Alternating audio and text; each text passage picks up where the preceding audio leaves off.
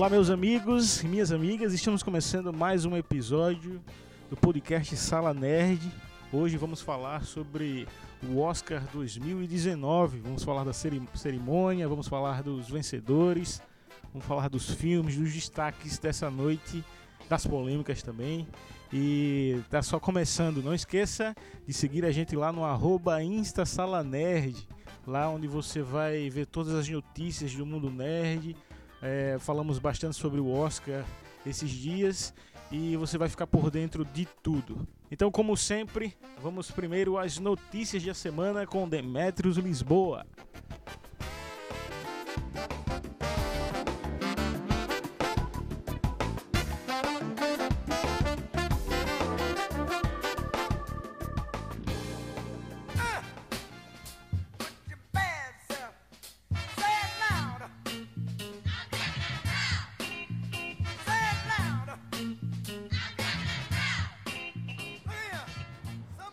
Muito bem, meus queridos, estamos de volta aqui no podcast Sala Nerd com notícias que agitaram a semana na mídia, nas redes sociais, do mundo nerd e das celebridades. Principalmente porque essa semana ficou marcada pela realização do maior evento anual de cinema, o Oscar, o Oscar 2019, que esse ano, além do glamour, de toda a pompa que gira em torno do evento, teve muitas polêmicas. Então, todas essa- essas notícias iremos trazer para vocês aqui, além de outras. Lembrando que quem quiser seguir o nosso Instagram é só entrar no arroba InstaSalaNerd e acompanhar as novidades. Estaremos sempre atualizando para vocês. Bem, pessoal, vamos direto à primeira notícia que diz que se refere a alguns fãs, os fãs da série do Demolidor, que na cidade de Nova York resolveram alugar painéis digitais na Times Square para pedir a continuação da série. Eles aproveitaram também para divulgar nos outdoors um site savedaredevil.com, onde, segundo eles, é possível acompanhar a divulgação das ações que são realizadas por eles e por outras pessoas para contribuir no retorno do seriado.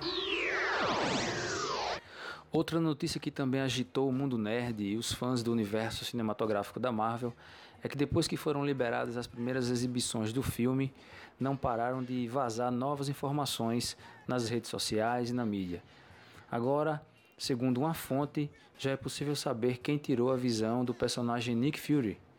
Então, quem quiser acompanhar, saber, a gente não vai dar aqui a notícia porque são spoilers, possíveis spoilers. Então, quem quiser acompanhar é só entrar aí no nosso Instagram e procurar que você vai é, descobrir, segundo a informação, quem de fato tirou a visão do personagem Nick Fury. Uma outra notícia envolvendo o filme da Capitã Marvel e a atriz Brie Larson foi que durante uma entrevista ao Comic Book, ela confirmou sobre um possível filme de heroínas no MCU e a escolha de sua personagem para liderar o grupo. Segundo ela, essas conversas internas já ocorreram e caso o filme aconteça, a escolha dela como líder só dependerá de todo o grupo de atrizes. Lembrando que anteriormente outras atrizes também chegaram a se pronunciar sobre o assunto. São os casos de Evangelina Lilly, que faz o papel da Vespa, e Tessa Thompson, que interpreta Valkyria no universo cinematográfico da Marvel. Outra notícia que agitou a semana foi que, segundo o site Deadline, o ator Will Smith, que interpretou o personagem pistoleiro no filme Esquadrão Suicida, está fora da sequência. Coincidentemente, a informação chega após os rumores de que a personagem Arlequina não estará mais no filme. Mais uma notícia que também saiu essa semana foi a definição do diretor da animação Gato de Botas 2, que é nada mais e nada menos que o ganhador do Oscar em 2019 como co-diretor da animação Homem-Aranha no Aranha Verso Bob Persicheri. E agora abrimos espaço para três notícias relacionadas ao Oscar 2019, que marcou a semana. A primeira delas é a respeito do pequeno incidente envolvendo o ator ganhador do Oscar, Rami Malek, que ao término do evento foi atendido por paramédicos após uma queda pelos corredores do local. A notícia seguinte tem a ver com a gafe cometida pelos organizadores do evento por deixar de fora do quadro In Memoriam, onde deveriam ser homenageados todos os profissionais falecidos no último ano ligados à sétima arte, o ator Verne Troyer, famoso por interpretar o personagem Minimi, revoltando com isso os fãs. E a última notícia dessa semana é sobre a polêmica envolvendo a cantora Lady Gaga e o ator Bradley Cooper, que após uma bela apresentação musical para lá de romântica, com direito a uma mãozinha boba na cintura da cantora, gerou especulações por parte da imprensa e dos internautas. Como se já não bastasse, a sua ex-mulher Jennifer Esposito resolveu polemizar ainda mais, reagindo de maneira sarcástica a um comentário bastante indiscreto do humorista David Spade, sugerindo que os dois famosos devem ter um caso extraconjugal. Vale destacar também que a atual mulher do ator e Lady Gaga, após esses acontecimentos, deixaram de se seguir nas redes sociais.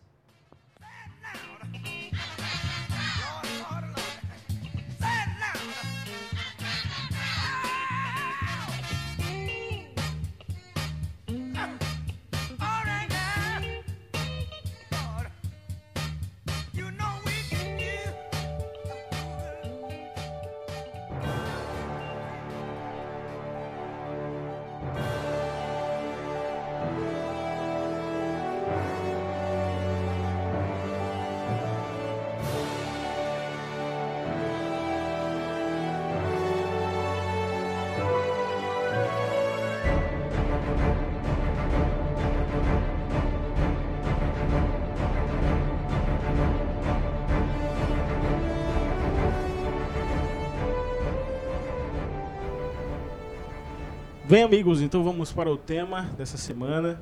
Vamos falar da, da cerimônia do Oscar 2019. Vamos falar dos filmes, dos destaques, né, das atuações. E, e comigo aqui para falar disso, Demetrios Lisboa e Mayra Veras. E aí, pessoal?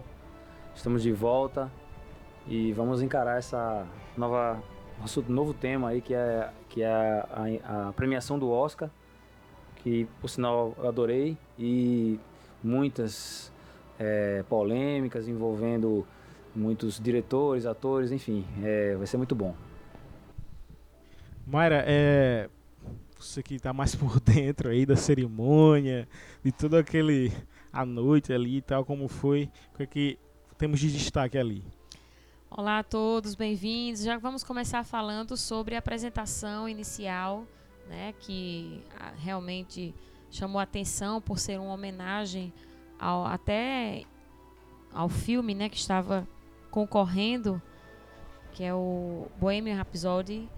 E quem cantou, quem ah, realmente abriu, fez a abertura da programação foi o Adam Lambert com a banda Queen, né?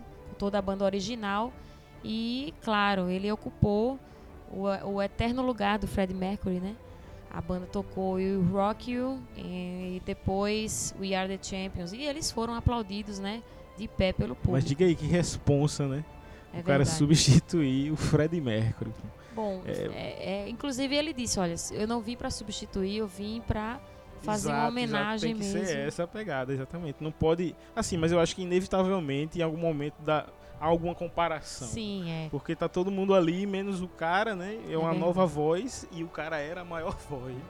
E aí realmente Colocaram até de fundo assim uma a foto. a, a foto, Foi acho que foto, até um vídeo, né? Uma, um- uma tela com vídeo, com cenas dele, né? Uhum, Pra sim, trazer de novo esse, sim. esse momento. E emocionou muito o público, né? E houve, assim, além dessa apresentação, houve mais três apresentações musicais, mas de fato não chamaram a atenção, não tanto quanto também, né? A última, no caso, que era um dos momentos mais esperados da noite, né? O da Lady Gaga e Bradley Cooper, que subiram ao palco para cantarem a música Shallow de, do filme Nasce uma Estrela, também indicado, né? Premiado. Premiado, por sinal, filme que ambos em que ambos protagonizaram, né? Exato. E aí, é, já que a gente tá falando da cerimônia, é, vamos falar também do- dessas polêmicas aí, né? Porque isso virou o assunto do, do momento, né? Nas redes sociais, né? É, viralizou, né? Como, como os jovens falam, viralizou porque é, desde o filme já existe meio que esse clima, essa química dos dois foi, né? Foi comentada, né? É. E aí depois de uma apresentação como essa, é, foi mais falado ainda do que já, já estava sendo, né? E aí é, existiam as polêmicas de fofoca, né? Tipo, contigo e, e tudo mais. Dessa galera falando da, do relacionamento deles dois, comediante, né? Comentando que eles estavam muito próximos, né, envolvidos. E aí causou isso tudo, esse burburinho, né? É, inclusive em relação às redes sociais, né? É, o que, o que o- a primeira coisa que a imprensa foi fazer, óbvio, nessas imprensas realmente de fofoca de fuxico, foi buscar nas redes sociais, no Instagram, se uma estava seguindo a outra ainda, né? E foi constatado, bom, foram Isso vira colocadas prova do crime algumas algumas fotos, assim, deram disseram que deram os prints, né? E viram que realmente uma deixou de seguir a outra, né? E tudo, que, e tudo parece ter começado com a ex-esposa do, do Bradley Cooper, né? A Jennifer Esposito, né? Que né, Inflamou ali. inflamou nos, no- nos comentários dela. Quer dizer, ela na verdade não fez nenhum comentário em si. Ela, ela só, só, somente fez o seguinte, ela reagiu, né? O comentário desse, desse comediante aí. Ah, sim. E a reação lá no, no- do comentário é que, lógico, o comentário dele também foi muito polêmico, né? E, e a reação dela é que fez todo esse, eu acho que inflamar mais, sim, né? sim. O Sala Nerd colocou, fez uma, uma postagem, né? Foi sobre isso. Que o- a declaração deste comediante realmente foi extremamente. O quê? Como é que a gente pode classificar e caracterizar essa. É censura 18 anos, né? Verdade. Mas assim, um jornal britânico comentando sobre isso disse que na verdade as histórias sobre a esposa do Bradley Cooper ela está cansada da Lady Gaga tem uma certa um fundo de verdade nisso, né? Quer dizer, não é que ela não goste da Lady Gaga ou tenha ciúmes dela, mas ela está cansada dessas histórias que desde o início, desde a idealização do filme, né, já vem falando sobre essa realização, desculpa, se é sobre essa relação tão próxima de, da Lady Gaga com o Bradley. E quando entrevistado pela primeira vez sobre por que a Lady Gaga, isso foi a primeira pessoa em que eu pensei. Então surgiu dali todo aquele clima assim, "Ih, tá um climão muito grande entre os dois. Queria tá, né?" ela, né? é, isso, ah, esse foi o grande, o grande destaque da noite, né? Foi essa apresentação, porque eu vi toda uma uma encenação ali, foi uma coisa preparada pra ser romântica de É fato. isso. né? A expectativa era alta em cima disso, né? A Sim. música favorece também. Isso. é. né? Por sinal, abri- abrindo um parênteses aqui, eu, eu por sinal adorei toda a trilha sonora do filme, acho que foi fantástica, né? Por todo a, por ter sido feita assim para o filme, né? Então, é, tudo é muito inédito e, E e o conteúdo das letras era justamente sobre a história dos Isso, dois, é, né? verdade. é. De, o histórico, né? A, a, a, a O Shallow, enredo que envolve os Shallow, personagens, né? inclusive. A letra tem tudo a ver, né? tudo a ver. Falando sobre a origem dele, né? De onde ele veio e tal. E ele também no fundo do poço, dizendo que estava no fundo do poço, que precisava de alguém que o socorresse. Isso. E a é voz um dele também, como a gente até comentou, que como tá com essa pegada música country, né? Ele, ele parece que Ele pegou a manha mesmo, ele mesmo. conseguiu realmente, não ficou uma coisa tão fake assim, né? Por ser ele cantando, Sim. podia chamar um cantor e É. dublar, né? E ele falando também, viu? Mas perto da Lady Gaga, Sim. exato, é, com sotaque, tudo perto da É. Lady Gaga, ele não podia, né? Eu acho que ele ficou meio, não, eu tenho que cantar também, eu tenho que me esforçar e, velho, não deixou a desejar não, ele fez um bom Se trabalho. muito bem mesmo. Outro destaque importante da noite, né, foi o Spike Lee, né, que deu o que falar é, durante a noite toda, né? Primeiro indo receber a, a premiação, né, dando um abraço ali pulando nos braços de Samuel L. Jackson e é, e depois, né? O mais, quando- mais conhecido até como Samuel Motherfucker. Exato. Não, se chamar ele pra fazer, tem que ter no roteiro já tem que ter isso aí, Tem essa, frase. Uhum. E aí, é, também, além disso, né, foi a questão da dele não ter concordado, visivelmente não ter concordado com a escolha do melhor filme do, do Green Book, né? É, na hora que foi anunciado o filme, ele deu as costas, né, saiu. E depois, numa, na, na entrevista ali, depois do evento, Coletiva, né? ele deu uma tapeada também, né? Já perguntaram pra ele, que porque já sabiam, claro. E ele tava bebendo champanhe, e aí a galera perguntou. E sobre o filme Green Book ter ganhado, né? Melhor, melhor filme e tal. Aí ele, deixa eu dar só mais um gole aqui. Aí ele disse, próxima pergunta. Ou seja, ele não Pra quis se tocar no descia, ass- né? Exatamente. E aí não quis tocar no assunto, né? Mas visivelmente incomodado, porque também o filme Green Book ah, traz muitas polêmicas, né? Também. E ele, Mas a gente vai de falar certa disso. forma, tem razão em ter ficado revoltado, né? Muitos críticos falaram sobre isso, né? Sim, sim. É totalmente entendível e aceitável, É, realmente. que a porque- academia, realmente, segundo ele e alguns críticos, ele tinha, a a academia fez uma decisão realmente ruim ao ter escolhido este filme e não, né? Tanto é que ele não tava no. Ele, né, o Globo de Ouro foi outro, outra premiação né, para outro filme.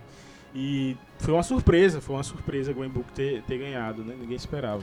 O Spike Lee realmente ele é uma figura, né? Exatamente. Ele já tinha dito em outros anos de, de Oscar, ele disse, ó, não vou não, vou fazer o que lá? Menosprezar, menosprezou. E ironizou realmente Ironizou. essa vitória, né? Foi uma decisão ruim da academia. Temos mais algum destaque Ah, temos da muitos. noite? Então vamos. Temos. Ah, bom, a, a lista dos indicados ao Oscar ah, surgiu no. Acho que dois, três dias atra- eh, antes, né? Do dia 24, que foi o domingo. E muita gente ficou assim surpresa com a quebra de paradigmas da premiação deste ano, né? Alguns eh, destaques, inclusive, para, para pessoas que já eram veteranas no- na- nas telas, mas, por exemplo, o ator Sam Elliott, que era o irmão, que fazia o irmão do, do Bradley Cooper, no caso, quando fez Nasce Estrela, ele foi indicado aos 74 anos e como melhor ator coadjuvante, né? Em Nasce uma Estrela. E outras, outras eh, situações também que chamaram a atenção a respeito, que eu acho que é interessante a gente comentar, a respeito do mestre de cerimônias. Foi a primeira vez que a festa, né, em 30 Boa, anos, que a festa não teve um mestre de cerimônias. Até aquela situação polêmica envolvendo o comediante, né, o Kevin Hart. Exato, E- é todo ano, né? Essa, essa, essa tradição desde sempre, né? Não desde sempre, porque eu acho que começou não tendo, mas sempre um comediante tá ali, né? Dirigindo as apresentações da noite, apresentando o Oscar de fato. né? E esse ano foi a primeira vez porque é, eles sempre escolhem o, o comediante da vez, assim, o que tá sendo no mais momento, né? comentado e falado e tal. Tanto é que Chris Rock foi, né, quando, quando tava no auge, Chris Rock foi, mas é persona não grata, ninguém quer ele lá mais, é porque ele foi muito pesado. É, porque a comédia dele é pesada já, Sim. então você vai chamar um cara desse achando que ele vai pegar leve, ele pegou mais pesado ainda e não voltou mais, né? E aí tem as tentativas desde anos e anos tentando trazer Ed Murphy para apresentar, mas ele sempre rejeita, ele não quer. Seria ótimo, viu? Sim, eu também acho. E ele é mu- muito bom, né? Muito bom. Mas assim, ele sempre não, ele não quer, não quer. E aí, o cara que tá, tá levando muita gente pra ver comédia em estádios e sendo batendo recordes é o Kevin Hart, que é, tem humor até mais mais mais popular, né? E aí também foi um, um- foi curioso a escolha dele, mas é, a polêmica foi a de, um, de uns comentários, né? Sim, há alguns anos, né? Já há vários Ele anos. tweetou e fez os tweets, assim, homofóbicos, né? E aí veio à tona. E Pronto. aí é. Quando Coisa o nome já, dele a coisa surgiu, já tinha passado, né? com certeza, ele já tinha passado, ele já tinha pedido desculpas, assim. Já não precisava mais, eu acho, Mexer tocar no nisso, assunto, né? mas aí como a internet é a internet, né? Tem esses. Tem essa galera aí. Então houve esse movimento, né? Do politicamente correto de o cara falou isso, então ele sempre vai pensar isso, né? Não tem, Sim. na- não tem sentido, Não né? tem chance, né, de se refazer, né? Mal, aí? mal comparando, é, a gente poderia até lembrar de um caso recente que foi o, o afastamento de James Gunn né, da direção Sim. dos Guardiões da Galáxia. Uhum. Tudo, tava tudo certo já pro terceiro filme, né? né? Ele aí é afastado justamente por. Já depois de ter feito os filmes, Sim, já depois de estar envolvido Isso. com a parada, uma coisa que ele falou há anos, Há anos. mudou a história toda. entendeu? sim, sim. Então, é, esse movimento é, é bem forte nos Estados Unidos. Existe essa vigilância na internet de quem tá, de o que, ele falou. E aí, tá- muita gente apagando conta de Twitter para poder ter Escapar. conseguir trabalho, entendeu? Então, é complicado, né? Então, e aí foi a decisão dele, do Kevin Hart. A academia não tinha se pronunciado e foi uma decisão dele de dizer não, não vou, não vou apresentar, né? E muita gente foi, ele foi até no programa da Ellen, né? Aquela que é famosa lá também comediante. E ela dizendo, rapaz, faça, não deixa essa galera vencer não. Por sinal, ela já foi até, ela já apresentou também o Oscar. né? Exato, Já. já. E não deixa essa galera vencer não, é isso que eles querem e tal, mas aí ele não ele preferiu não fazer. E aí, em contrapartida, a Academia de Hollywood não parava de indicar outros nomes, né? Bom, o Charlize Theron, o Goldberg, né?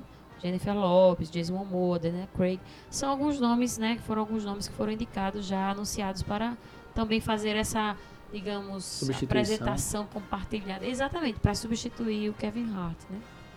Porque antes ele, ele existia o apresentador, né, mais geral, Isso. e a alguns prêmios entrava uma dupla ali para poder apresentar aquele prêmio, mas aí esse ano foram só Duplas. duplas e, e pessoas a- mais ali da dos estúdios, né, e da como que já trabalham ali.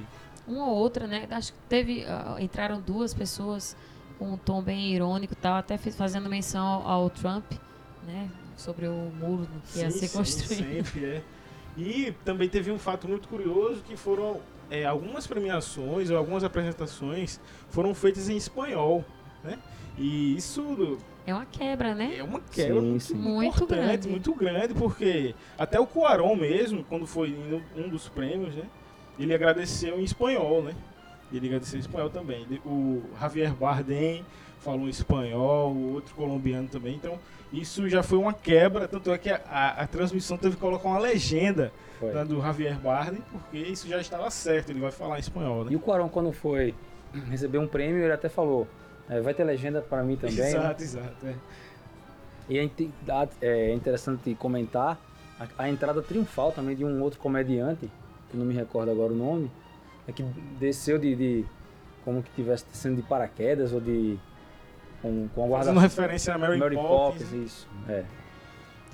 Agora é interessante a gente mencionar também que é a primeira vez que um filme produzido pela Netflix é indicado ao Oscar, né? Que é Roma.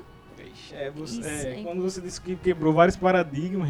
Total. realmente. E foi- ganhou para filme estrangeiro, né? Aham, sim. E por falar em filme estrangeiro, a categoria de melhor direção foi a mais internacional deste ano, né? Com três cineastas estrangeiros indicados, o Quaron, como já foi falado, né? É, O polonês, né? Powell, eu não sei o restante do nome, mas eu sei que é um polonês, que é por Guerra Fria. E, enfim, a gente vê que uma isso tem tudo né? a ver, uma tendência, como foi falado, enfatizado, né? Só em ter aparecido outro idioma, isso realmente é uma quebra de paradigmas muito grande, né? E, e assim, é uma, é uma mudança até recente, né? Porque até ano passado é, ninguém queria streaming no Oscar, serviço de streaming, isso não era, não era para contar, não era, não tava ali, né? Não. Mas aí a pressão foi tão grande, o crescimento foi tão grande do streaming, a importância, né? Que em um ano a academia já se rendeu. É claro que a gente estava até conversando antes, é, eu acho, né, na minha opinião, que, que isso também pode ter, ter interferido de, de Roma não ter ganhado, por exemplo, que era o preferido, né, o favorito, né, da Favorito. noite, não ter ganhado porque era da Netflix, era um streaming, então ela, peraí, calma. Foi ali uma forma de também dizer assim, não, não é pra, não, é- não dá pra fazer tanto assim, né? Exato, é. Vamos com Ainda não, vamos com calma. O diretor sim, porque é um diretor já fez outras coisas, já é um cara aclamado. Aí a gente É. pode... Mas o filme em si, calma lá, que ainda não é hora, não. É Lembrando que, o, lembrando que o melhor filme é filme de drama premiado no Globo de Ouro desse ano foi é, Bohemian Rhapsody. Que também não é mais um filme que não está dentro desse pacote aí, que seria no caso Roma, um filme estrangeiro ganhando Exato. é. né, para melhor filme, né? Sim. Ah, uma outra coisa importante também que eu queria falar sobre, mais uma vez, quebrando né, com, com o histórico anterior, é uma mulher negra sendo indicada à categoria de direção de arte, né? por Pantera Negra.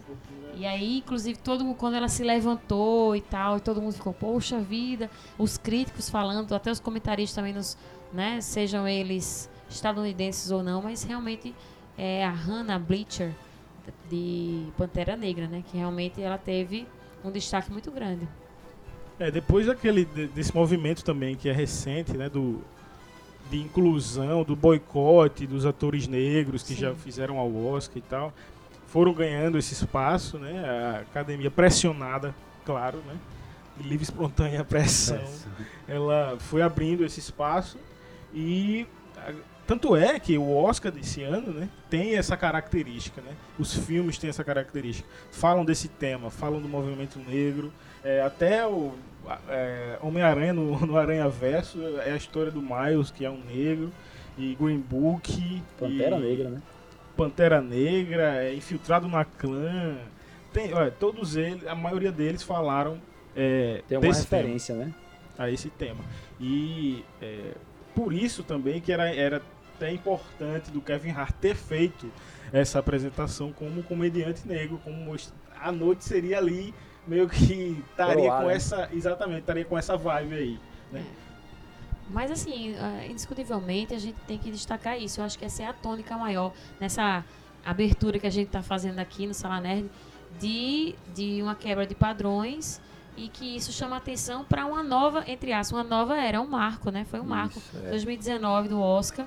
Inclusive o Javier Bardem, que antes de entregar o prêmio de melhor filme estrangeiro, ele disse alguma frase assim que chamou bastante atenção. E aí pode ter tido uma conotação, realmente uma, uma linguagem figurada para a questão dos muros, né? Que já tinha sido mencionado. Ele disse que não há muros, abre aspas, não há muros que contenham histórias e talentos. Esta noite celebramos a cultura e o idioma de diferentes países. Já aí dando um spoilerzinho pro que ia se seguir, né? E talvez uma referência direta aí a todo esse problema político, né? Ah, certamente. Com certeza. Ao né? Trump, a, Sim, sim, a- a maneira como ele lida com a situação e, e, e, inclusive eu vi vários em vários momentos durante a cerimônia é críticas abertas ao, a- ao presidente Com Donald Trump. certeza, Isso, isso é o que. Aquela questão da primeira emenda, né? Você pode falar, pô, você pode falar. Então eles falam. Eles falam realmente. A classe dos atores em Hollywood é, é contra Trump, não gosta dele, entendeu? Então, Declaradamente, né? Declaradamente. Então vão estar sempre com esse discurso, né? É, e aí é o que ele também do lado dele vai falar, não, é a mídia, né? Isso. Vai Ele sempre usa isso, exatamente. impressionante. É.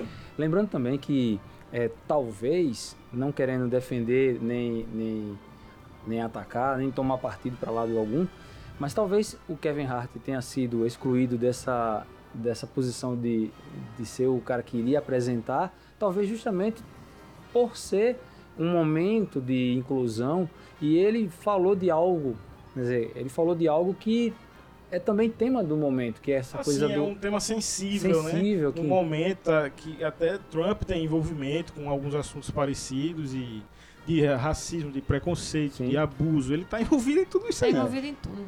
E é o presidente, pô. Sim. E é o presidente. Agora, ele não, ele não hesita, ele não fica calado, né? é, Porque ele já rebateu Spike Lee, né?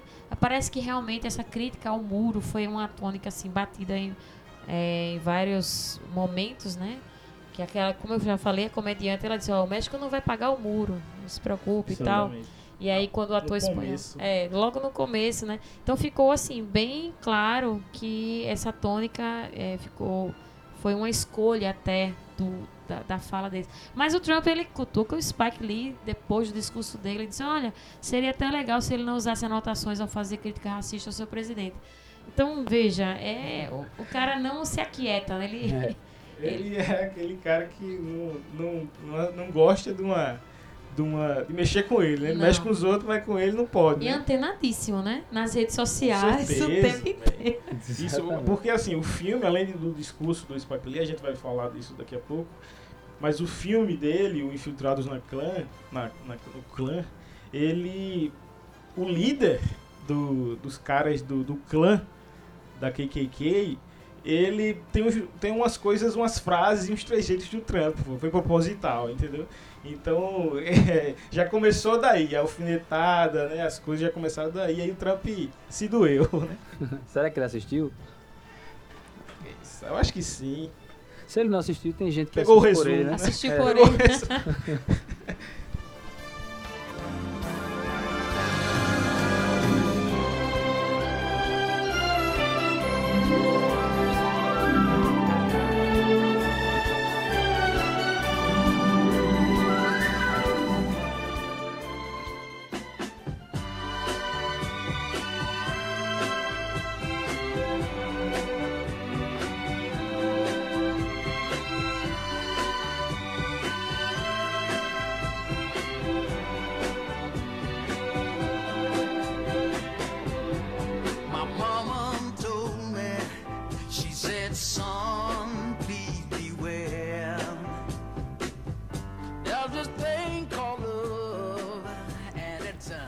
Já aproveitando então é, esse gancho aí do, do infiltrado na clã, é, vamos começar então a falar dos filmes, né? A falar das, das vitórias, né? dos, dos prêmios, é, de algumas indicações, as que foram mais importantes e, e de, já de algumas polêmicas também. Exatamente por isso, esse filme né, do, do Spike Lee, é, ele já tem essa conotação aí do movimento negro muito forte, né? É um filme que, assim, eu, eu não sei se ele também conseguiria ou seria mérito para ele ganhar, teria mérito para ganhar um melhor filme, né? Do ano ali um Oscar, mas é um filme muito importante, muito importante. É, você vê que é, Green Book também trata desse tema, né? Do, do racismo, mas o Spike Lee ele daquele jeito dele, né? Ele ele fala só sobre isso. O filme é sobre isso, né? E, e os, os outros, né, a KKK é meio que uma piada, assim, ele, ele faz meio que uma piada com os É um caras. filme de, de comédia dramática policial, né? Os caras é, da KKK são bem, tem uns bem idiotas, assim, tem os estereótipos, né? Tem um cara que é o idiota que ri por nada, ri por nada, o cara é bestão. Tem um cara que é o, aquele radical mesmo, que quer matar, quer chegar já metendo bala, né? São mais ou menos ah, os traços dos que caracterizam falando, da- da- esses falando dos. Estados Unidos, falando desse movimento. Tanto é que o filme acaba mostrando cenas reais, pô, de, de gente com tocha, de gente e que, que tá acontecendo, né? E o Trump defendendo, não, essa galera não é neonazi- neonazista não, minha gente, calma aí e tal. Mas os caras com a bandeira, com uma camisa, como é que não é? Tá acontecendo na vista da. Exatamente, e aí por isso que Spike Lee con- escolheu esse assunto pra falar, Isso. porque assim, a galera tá, tá achando, existe uma, uma parcela aí achando que é exagero, que, nem- que não, não tá acontecendo isso, tá ligado? Que é coisa do passado. E aí ele faz essa comparação, é do passado, mas até hoje existe, tanto é que ele faz a comparação. O cara que é o líder da KKK, que é o David Duke, ele é retratado no filme assim com esses trejeitos do, do Trump, essas frases do Trump é, é America First, é América primeiro, né? Vamos fazer a América Great Again, né? De- Nacionalismo, né? Exatamente, grande de novo. Então o cara já começa por aí. E esse cara, até hoje, ele faz parte desse movimento, pô, da KKK. Ele fala abertamente sobre, sobre ser uma raça superior e tal. E até hoje. E ele tem seguidores até hoje, entendeu? Então ele quis mostrar que é uma coisa que começou no passado, mas que não acabou não, que tá aí, que ainda, ainda existe, né? Esse Sim. preconceito desse jeito. Às vezes ganha uma outra roupagem, né? uma, outra, uma outra forma, mas ali por baixo da coisa é, tá tudo igual, né? Exatamente. E aí o prêmio foi de melhor roteiro adaptado, né? É porque o, o, o- esse filme ele foi baseado num livro e por isso que ele é o melhor adaptado, que ele é um livro autobiográfico, é Black Klansman, que mostra justamente isso, né? No Colorado, nos anos 70, que apesar assim de ter uma certa, é, digamos, uma precisão nessa, nesse primeiro, digamos, a primeira terça parte do filme, que tem uma precisão histórica, Uhum. mas é algo que deixa aberto né, para situações, como o André mesmo falou, situações que acontecem realmente, são reais Exatamente. É- atualmente. é né? a- O filme, né, ele já. Por exemplo, quando ele vai dizer no começo do filme que é uma história real, ele usa é, a linguagem negra americana, entendeu? Ele, This is real fucking story, tá ligado? Ele tá ligado falando palavrão já no começo do filme, já pra chocar, e daqui a pouco você vê uma, uma faixa dizendo assim, cota para negros, né? No programa de polícia do Veja. Colorado. E aí tem um negão que chega lá de Black Power, é tudo James Brown mesmo. Chega e diz, eu quero, quero entrar. E aí já começa daí, né? A comédia começa daí, porque o cara Um vai dizer assim, detetive né, afro-americano que, que você quer ser quer se policial mesmo? infiltrar na Você quer mesmo isso? É uma escolha Tem sua, eu certeza, quero. né? É. E ele é responsável por, por uma série de boicotes, né? De, de linchamentos e, e- e vários casos de, de assassinatos que foram é, impedidos pela ação dele, né? É, o, o, o- Não é o nome do personagem agora que me fugiu da cabeça. O Sim, pelo personagem principal, né? Ou Principal. pelo detetive, o né? nome dele é. É Ron, Ron Stallworth. é um nome que ele. É um nome assim. Até o filme vai abordar isso, porque é um nome que nem é. Real. Lá existe isso. Né? Você tem os nomes que são mais negros, são mais da comunidade negra. Então tem um- uns nomes ali. Os judeus usam mais uns nomes. Então tem essa, tem essa diferença aí. E esse nome dele é um nome que nem é nem preto, nem um nome branco, é um nome que está ali no meio. Tanto é que existe uma, uma história também com esse nome, porque ele se apresenta com, na, na, na KKK, ele liga lá para falar com a KKK e ele se apresenta com o real nome dele, o nome real dele. Aí quando ele desliga o telefone, os caras. Você não fez isso, né? Você não se apresentou com o seu nome real, né? Você, ele tava tão aspirante, ele é tão iniciante, mas já queria agoniado fazer alguma coisa, mas era tão aspirante que não, não tinha essas manhas, né? E aí, é, Spike Lee, né, foi, foi isso que a gente falou, com esse filme, né, com essa força, ele aproveitou e para continuar com essa pegada na cerimônia, né, de, de, de falar sobre isso, o discurso dele falava sobre isso também. E foi um filme importante esse ano e eu indico realmente que todo mundo veja. É uma história verdadeira, né? Primeiro, é. E seria. Essa, esse filme seria um absurdo se não fosse real. As situações totalmente atípicas, né? Que acontecem, que acontecem naquela época e que fica claro que são que perduram, né?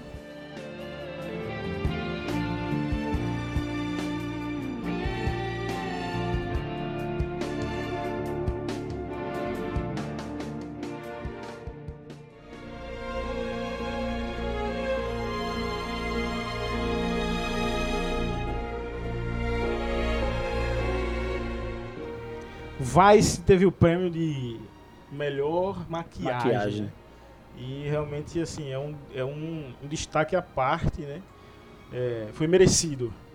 Eu acho que esse, esse foi um dos mais merecidos da noite, porque realmente o trabalho que se, que se fez ali em cima do Christian Bale, do, do, do outro, o cara já parecia meio com, com o Bush, né? Não, Sim. não foi A tanto Amy- esforço. Amy Adams também aparece, né? Que tem um destaque muito grande, né? Trabalha também no É, filme. trabalha no filme, Isso. né? Tem vários atores aí bem conhecidos Bem no, conhecidos. no elenco e que com a transformação da maquiagem ali ficaram, inclusive é- foi dito até que o pessoal que trabalha nos bastidores, né, também na parte técnica, que disser- disseram que ficaram impressionados com a, a semelhança que cada ator eh, ficou depois das maquiagens, né, com os verdadeiros personagens que eles interpretavam. Né? o Christian Bale, né, que sempre tem essa, essa característica aí, né, de ter- sempre estar mudando, emagrecendo, tal, raspou a cabeça, raspou a sobrancelha, ou seja, é, e já é um filme também que, que fala dessa coisa do, da política americana, né? O diretor é o mesmo diretor de A Grande Aposta, né, que é um, um filme que já falava disso, né, dessa questão política, né, e nos Estados Unidos e mais um nessa mesma vibe aí também falando dessa de quem é realmente, né, a, os Estados Unidos. Né?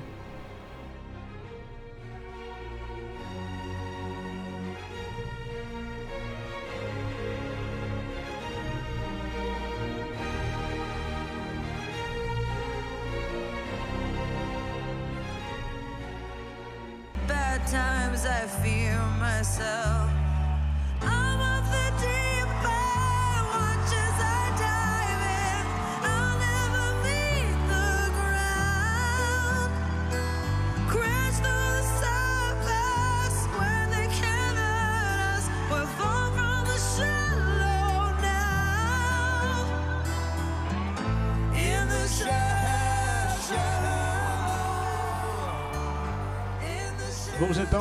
Próximo filme da lista, Nasce uma Estrela, filme de Bradley Cooper, né? E estreando aí na direção e já conseguiu até uma indicação, né? Na- no, primeiro, no, primeiro, no primeiro filme, né? Na primeira direção ele conseguiu já uma indicação aí a, a melhor diretor e o filme ganhou melhor canção, né? Da Lady Gaga. Shallow, né? Shallow, né? O, inclusive ele também foi indicado, o Bradley, como o melhor ator coadjuvante. A indicação foi dupla aí, né? Exato. É, e ela também, né? Ela também foi indicada a melhor atriz, né? Ela também. E- mas aí No caso dela, a atriz princi- principal, né? ela também teve assim, ele acumulou várias funções e ela ele conseguiu também deixar para ela nessa questão da composição e da música, né, e de interpretar, de ser atriz, então ela também concorreu aí, ganhou, claro, pela canção que é dela, né, Shallow, e também estava concorrendo a melhor atriz, né, nesse filme.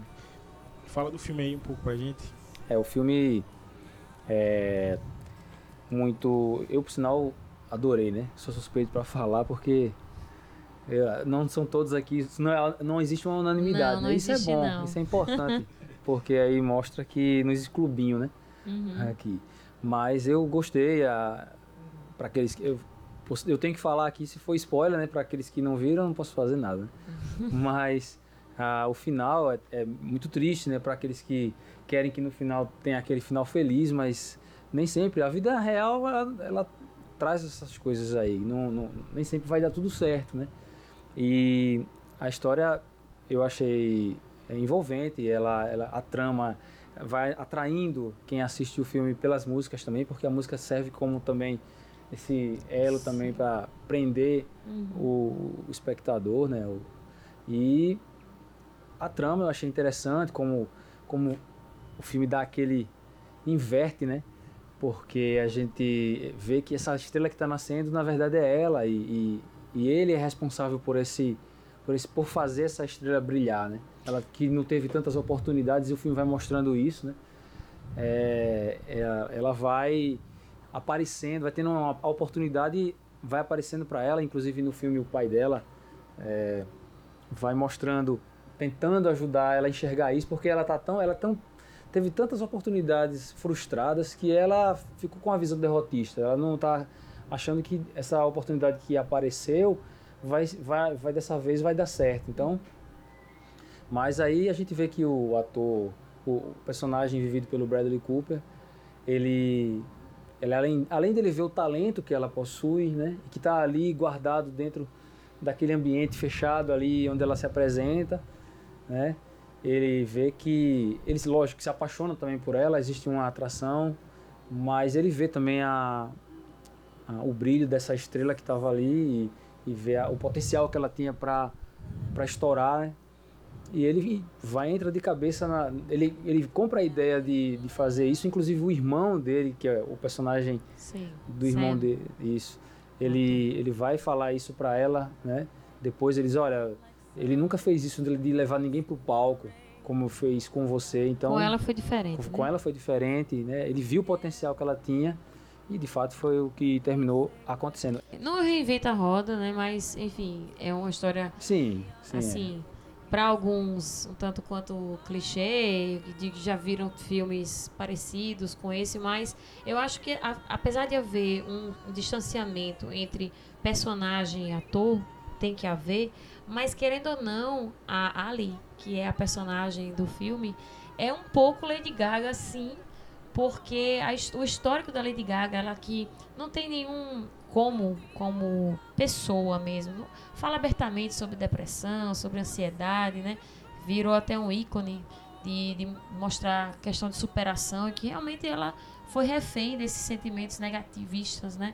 E isso fez parte realmente da vida dela. Talvez tenha sido por isso, talvez não. Que ela foi Bradley escolhida, né? foi escolhida. Por que a Lady Gaga? É ela, tinha que ser ela, né? E um vozeirão daquele que ela tem, né? Uma coisa contida é, nela, como você falou, e que há pouco tempo ela se mostrou, apesar, além de, de cantora, uma atriz fenomenal, que ela começou com American Horror Story, é, se destacou, fez uma temporada inteira, foi fantástico. E só que naquela versão má, né? A versão de dominadora e tal. E ela fez isso com o empoderamento que ela tem muito grande. Fez isso assim, tirou de letra. E dessa vez se mostrando um pouco mais frágil, ao mesmo tempo forte pelos dilemas pelos quais ela é, é, passa, né? Mas assim, a coisa ficou tão apesar de eu ter uma, uma opinião formada sobre isso, mas quem sou eu, né? Diante dos críticos. E é, vale a pena dizer que depois da vitória da canção Shallow, de Nação Estrela, neste Oscar, o filme vai retornar às telas dos cinemas com a versão estendida e com a música nova.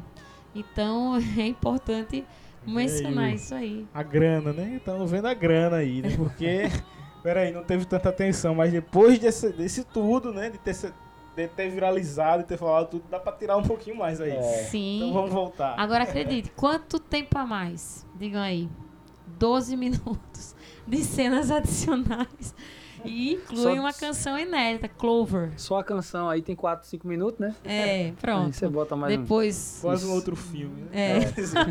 Contrário. Mas os dois vão cantar uma música nova. Talvez já estivesse lá guardadinha para esperando momento, essa né? expectativa, né, de três indicações ao, ao Oscar, enfim.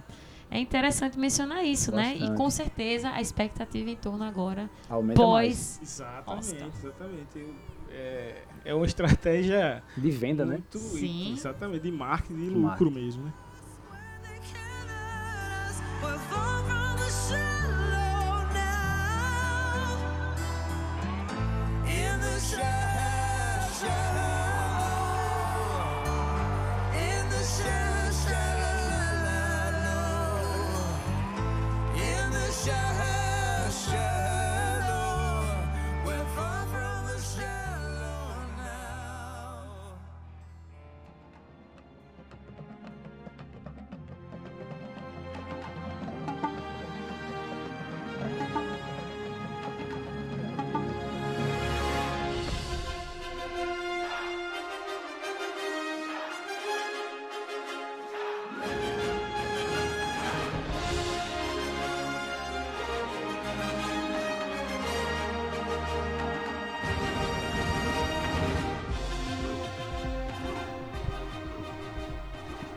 Vamos então falar de Pantera Negra, né? Um filme também com essa mesma pegada aí, né?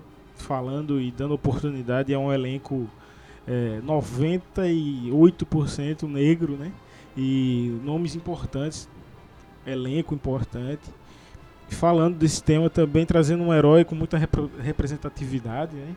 E depois de uma campanha aí grande, né? Massiva, para entrar no Oscar, ele conseguiu seis indicações. né? Então, além de ter sido uma campanha bem feita, mostra que o filme também é um filme muito importante e bem feito, né? E que merecia também esse destaque, realmente. Né? é um divisor de águas, né? No gênero de filmes de super-heróis, né? Ele vai muito além do que se espera, né? Nos padrões de gênero, do gênero, próprio gênero dele. Isso fica muito nítido, né? Porque é assim, é um papel solo, um filme, aliás, um filme solo de um super-herói negro da Marvel, né? E o elenco, como o André mesmo falou, é majoritariamente negro. E escrito e dirigido por homens negros. Então isso aí é muito representativo, né? E Isso. a equipe também, né? A gente vê isso como a gente falou no início, é, que a, a diretora de arte né, foi a primeira negra a ganhar Isso. esse, esse prêmio.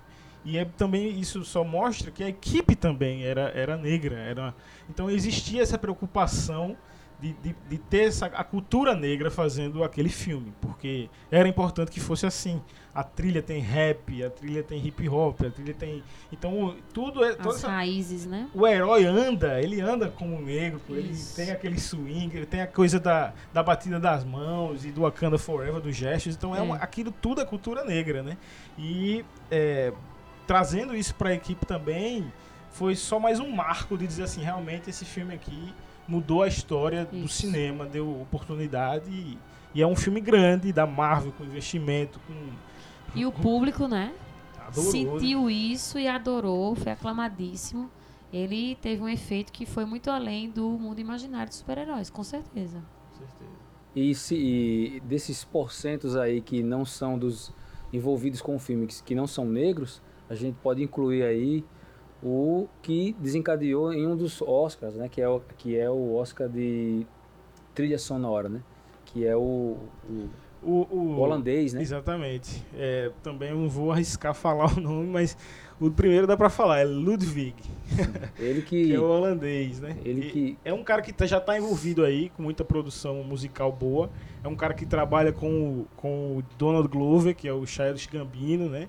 É, que também já ganhou o Grammy. Ele acabou de ganhar o Grammy. Ele acabou de ganhar o Grammy e tá ganhando aí o Oscar também por melhor trilha sonora Ele original. viajou, é um cara novo, pra velho. lá, ele viajou antecipadamente para entender Na como é a África. cultura, para conhecer como os instrumentos musicais, é, aprender com os músicos de lá como é o toque, e, e aprender esse swing aí para poder na hora dele colocar isso é, na trilha, ele traduzir isso aí da melhor forma. Então a gente vê isso acontecer e de um cara que você vê, né?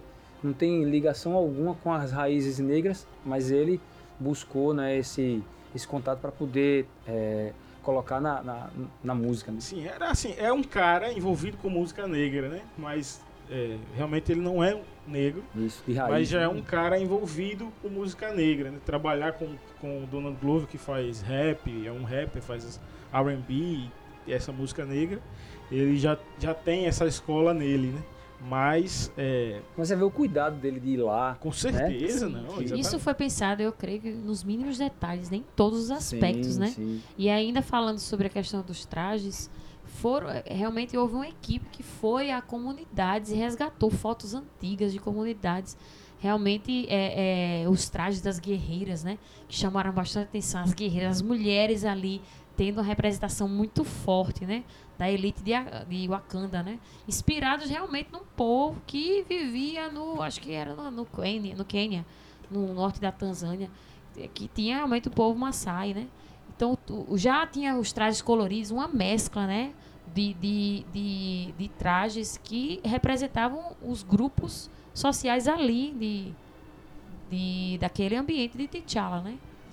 É um, Os, é um filme que, que realmente é, aproveita né, a sua grandiosidade, né? Ele faz jus ao orçamento. dizer, Rapaz, a gente conseguiu ver um filme com esse investimento, então a gente tem que fazer é, o que seja uma referência mesmo e conseguiram, né? E, Conseguiram Cha- fazer. e o ator Chadwick Boseman, que é o que faz o, o Pantera Negra, ele também buscou é, us- utilizar, usar o, o, o sotaque Exato. daquelas, daquelas regiões ali. Ele estudou também esse- nesse sentido. E foi uma coisa poder- dele, né? Foi uma coisa que veio Uma dele. iniciativa, né, iniciativa dele, própria. é. Essa é a Ele- palavra. Diga aí, mas mais- depois de pensado, né, parece simples porque o cara, rapaz, o cara é um africano de T'Challa, de T'Challa e vai falar americano, é, foi inglês americano, não. Então ele sugeriu, né, que não fosse assim e casou, né, com certeza. E depois todo o elenco teve que pegar ali aquele mesmo sotaque para poder continuar na, É, na correr atrás, né? Exatamente. e as discussões políticas que acontecem também no filme, né? Bem fortes. Logo na primeira cena do filme já mostra um, um flashback né, que ele faz, né? Que acontece em Oakland, nos Estados Unidos. E a escolha desse local realmente não foi por acaso, né? A cidade localizada lá na, na Califórnia foi o berço do movimento do Partido das Panteras Negras. Então surgiu realmente como uma reação após episódios de violência. E isso daí é importante destacar porque tinha que dar esse toque também da violência policial que foi feita, né, cometida contra a população negra. E aí remonta a uma série de movimentos e de líderes negros. Então é muito mais além do que simplesmente um filme de super-herói. Tem uma discussão política por trás, né, de apartheid, de, enfim, dessa luta da população negra muito forte. Por isso mesmo. esse peso, né? Na hora da premiação, na hora de ser indicado, Sim, né? E vi também, percebi também é, a- a- essas alfinetadas, inclusive até com o sistema de governo atual, né? O filme também tem essa tem essa crítica ao, ao, ao- até a própria visão americana da, da- de como proteger o mundo, né? De como é, Ah, vamos dizer ser- americanizada, né? isso, e de ser esse, de ser esse, esse salvador do mundo que, que, que a gente vê geralmente nos filmes e na cultura americana do país ser esse, esse, esse, essa bandeira que defende a liberdade, a, a causa e chega para poder agir em defesa dos mais fracos, essa coisa toda que a gente vê. É, o, o filme do Pantera ele mostra justamente ele vem, vai na contramão eu- e e mostra que a forma deles é justamente a con- contrária. Eles não, eles não penetram, eles não invadem, né? eles não, não tomam, é, não tomam é, a frente para assumir certas decisões de países. Então eles, eles deixam essa, essa política para o, o, o país. Inclusive é, o filme mostra muitas vezes por que, que vocês aí do Wakanda não não, não saem daí dessa, dessa sua, dessa, desse seu aprisionamento, não, mas desse seu É um ambiente fechado, isolamento. seu isolamento, seu Uhum. ambiente fechado, sai daí para poder ajudar o resto do mundo. E aí ele, ele vai mostrando no decorrer do filme que essa não é a política deles, que essa forma deles enxergarem é justamente uma maneira é, errada da coisa, né? Então para eles é seria o contrário. Né? É porque assim, eles têm tanto a acrescentar, né? Tanto de tecnologia, tanto de, de conhecimento que eles produziram. Isso. Ainda Né? tem isso, né? Como é que a evolução africana Isso. tá acima de tudo, em Acima. tecnologia e tal, então é muita força. né? Sim, sim, é verdade. Agora, lógico, no final do filme ele vai sair Mas mostra o cuidado, né? Que é necessário ter esse cuidado aí, balancear, pra não queimar a sua cultura, pra não acabar com a sua cultura. É. Mas vamos, o que tem de bom a gente pode ajudar. É isso. Vamos começar aqui, vamos fiscalizar, né, também. É. Não é só assim. O filme ganhou três é, dos seis, né? que- dos seis, das seis indicações, o filme ganhou três prêmios. É, melhor trilha sonora, original, como a gente já falou. Melhor direção de arte e o melhor figurino, né? Então, é, três pontos importantíssimos, né? Também no filme, que conseguiram levar o prêmio, os prêmios nessa noite. E são três pontos que a gente vê esse realce da cultura, né? Então, por isso que ficou tão marcado, né? Marcado. Uhum. Pantera Negra, além de, de tudo isso, né, é um filme é, que faz parte de um contexto ainda maior, né? A Marvel é, conseguiu também esse ano mais uma indicação, é, junto com a Sony, né? Claro, dessa vez do outro lado ali, ainda do outro lado, daqui a pouco é um lado só tudo, né? Mas aí, é, falando de Homem-Aranha no Aranha Verso, né? Que é uma animação também que até a gente tava ve- vendo a cerimônia e viu a entrevista dos caras, né, os três diretores do, da animação, e eles que levaram a ideia pra Marvel, né, pra Sony, disseram, "Não, a gente quer fazer uma animação assim e tal, e a Marvel colocou duas condições, né? Tem que ser o Miles Morales, que é essa ligação que a gente faz com Pantera Negra também, porque também toca nesse assunto, né? É um Homem-Aranha negro, que só existia nos quadrinhos e agora também é uma animação, faz do parte universo Ultimate, né? e é, que toca também nesse assunto, né? Porque uma, ele é de uma família, a mãe dele tem origem latina, o pai é negro e ele é negro, ele fala algumas frases em espanhol, né? Adiós e tal, então tem essa, essa coisa também desse, desse movimento aí, né? Crescendo.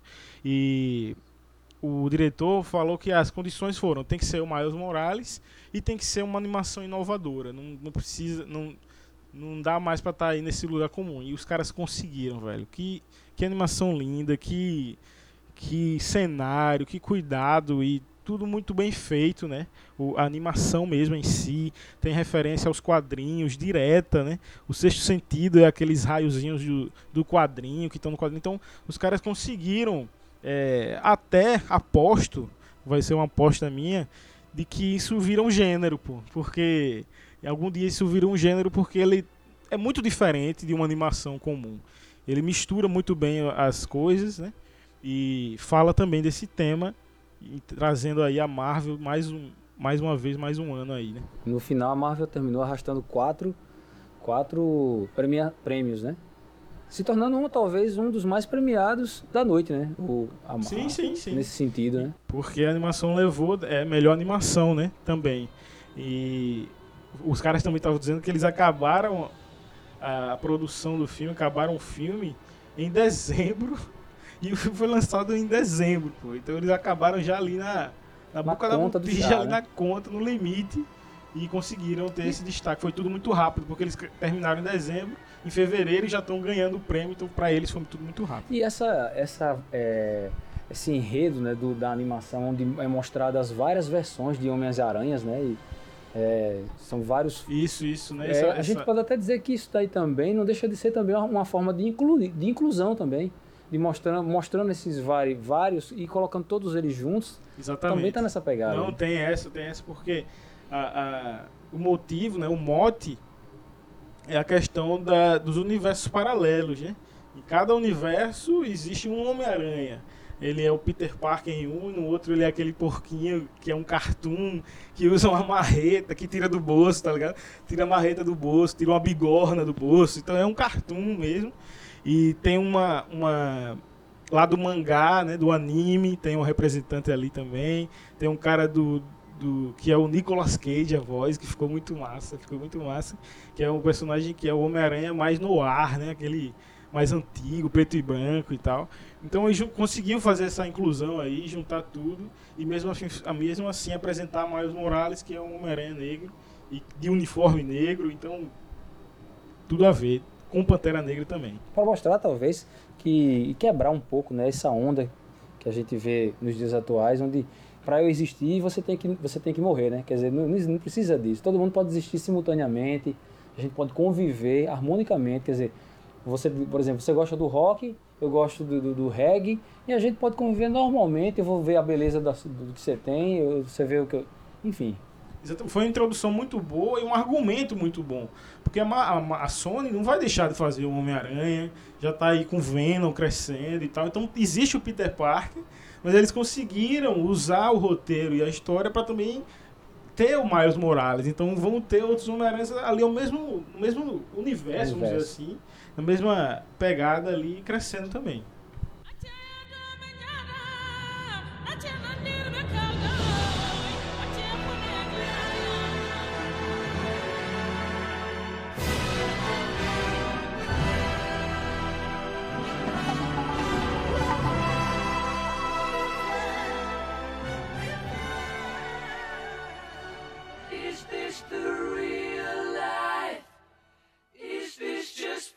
Fantasy? Caught in a landslide, no escape from reality. Open your eyes, look up to the skies and see. I'm just a poor boy. I need no sympathy. Because I'm easy come, easy go. Little high, little low. Any way the wind doesn't really matter. To me.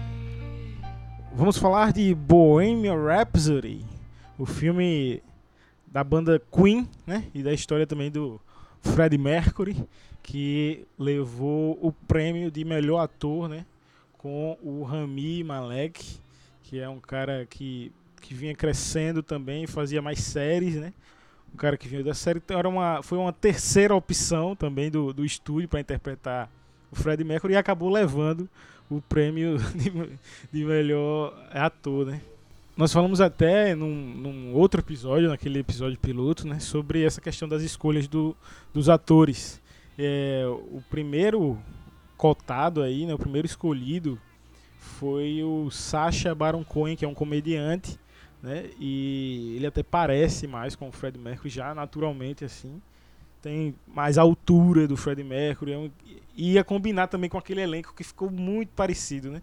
O elenco tá muito parecido, a, a, o figurino também, a, o, o, cabelo e tal. Tiveram esse cuidado a fisionomia também dos integrantes da banda parecia bastante. E aí é, a, houve uma segunda opção que ela também não foi tão divulgada, mas ele até no seu discurso ele fala isso, né, que ele não era a primeira opção, mas acabou ganhando e foi importante, né, isso para ele. É, eu achei o, a interpretação do ator para o final, né, que é aquilo que talvez na expectativa não era tão alta, né? A gente vê que a própria banda, né, Queen, os, os integrantes da banda que estão vivos é, acharam fantástica a interpretação, não só dele, mas de todo todo o elenco. Eles, inclusive, se viram ali no. no se enxergaram ali na, na, nas cenas do, do filme, eles sentiram um impacto muito grande, né? Dito por eles isso, inclusive. E eu, particularmente, achei a interpretação do Jaime Malek é, muito, muito boa. Inclusive aquela parte final, né, onde aparece a cerimônia Live Aid. Que o show, né? O, o show, espetacular. Isso é, ele tem uma interpretação assim fantástica. Muitos críticos pegaram justamente aquele pegaram momento pesado ali nesse para dizer momento. que ele foi que ele foi um cover ali, é. mas eu acho que não é bem por aí. Foi uma ótima imitação, mas no final das contas não emocionou a ponto de criar assim, empatia com o personagem é. e, e, e, associar ao Fred, né? Mas é, eu, eu assim, por outro lado eu achei que é, faltou um pouco, mas assim eu entendo é, que ele, ele tenha sido escolhido junto àqueles outros ali é, o melhor por conta até da representatividade dele como Freddie Mercury, né, como ícone né, da música e tal. E na entrevista anterior, né, a, premiação, ele estava dizendo também, eu vi todos, ele disse todos, eu vi todos os vídeos do Fred, do Fred Mercury, vi todas as entrevistas, vi todos os áudios, ouvi todos os áudios, ou seja, o trabalho de pesquisa foi, foi muito grande. Muito e grande. isso ele disse que fez para homenagear realmente o Fred, né? E se emocionou, falou, se emocionou falando sobre isso. E assim, eu, eu creio, é, filmar sobre uma banda como o Queen é, tem as, umas certas regalias, né? Porque já tem a discografia, já tem todo aí o histórico e tal.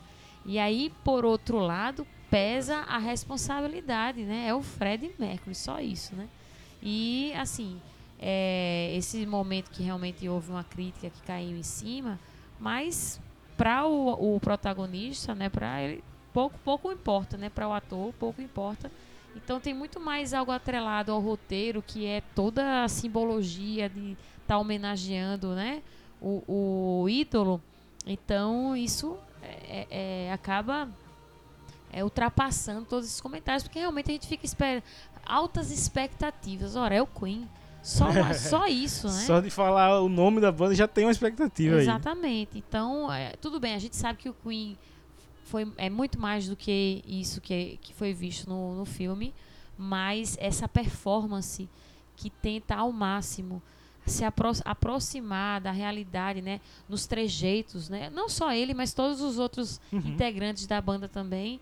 Então, e a gente sabe que, embora a trajetória da banda não tenha sido tão romântica assim, né? Tem seus altos e baixos, como toda a banda, especialmente desse calibre, é, é, tem, né? E faz, enfim. É, com, é compreensível que, que o filme mescle esses dois lados, né? A homenagem que é feita e também... Sim, sim eu, eu acho que até que esse argumento de não, foi um cover, ele é bom, não é ruim.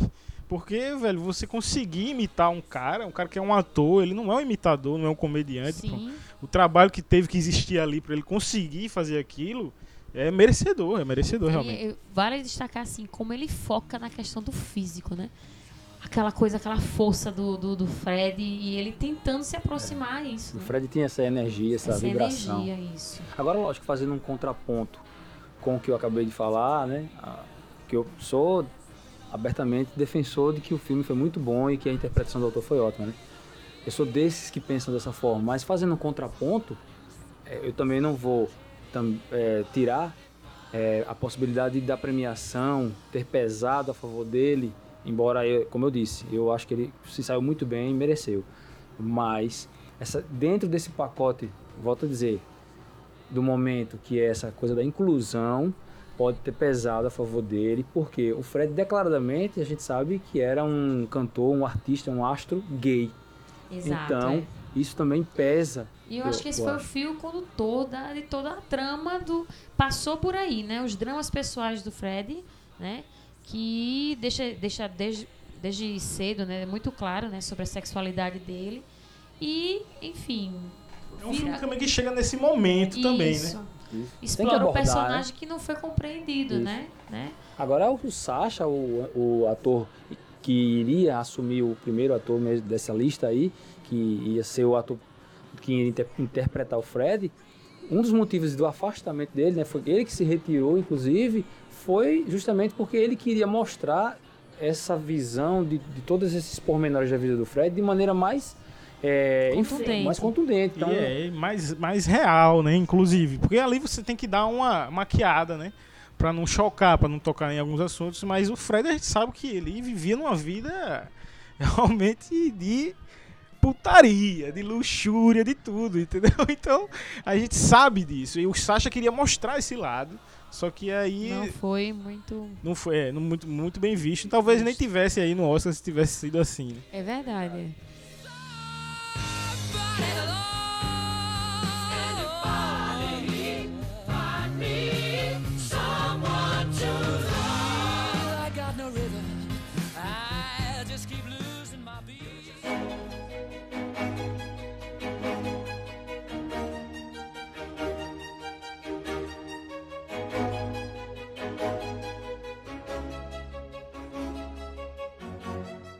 próximo filme é A Favorita, né, que conta a história de, da rainha. é, como é o nome da rainha Demetrius? Rainha Ana, que tem ali suas preferidas, Anne. Anne. É. que tinha ali as suas. Né, é, existia uma briga ali pelo amor da rainha, né? De, de quem seria a favorita, né? Daí tá o nome, né? No filme. Que figura essa rainha, meu Deus do céu, não é?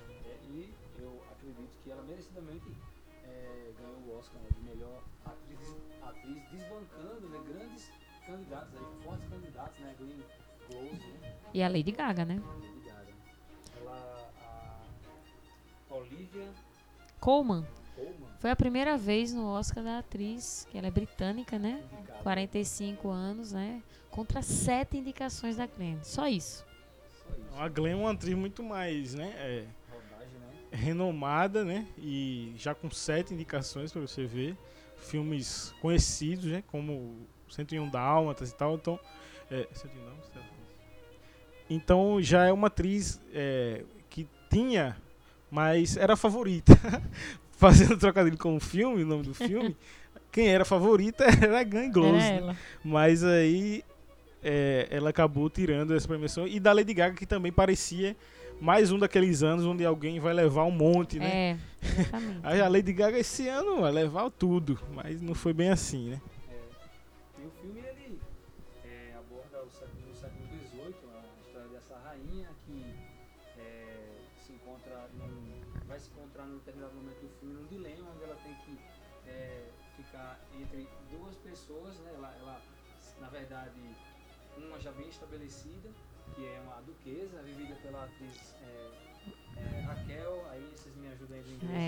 Wise. É Rachel, né? que é a esposa do Daniel Craig. Isso. E Lady Sarah, né? No filme. da, Isso. da Sarah. E, e ela é, já é uma conselheira dela. Do, Confidente, né? E, e ela, na verdade, a gente vai perceber durante o filme que ela toma as decisões pela rainha. A rainha, ela é debilitada pela saúde, tem um problema de Gota, né? gota. Que é uma espécie de artrite, né?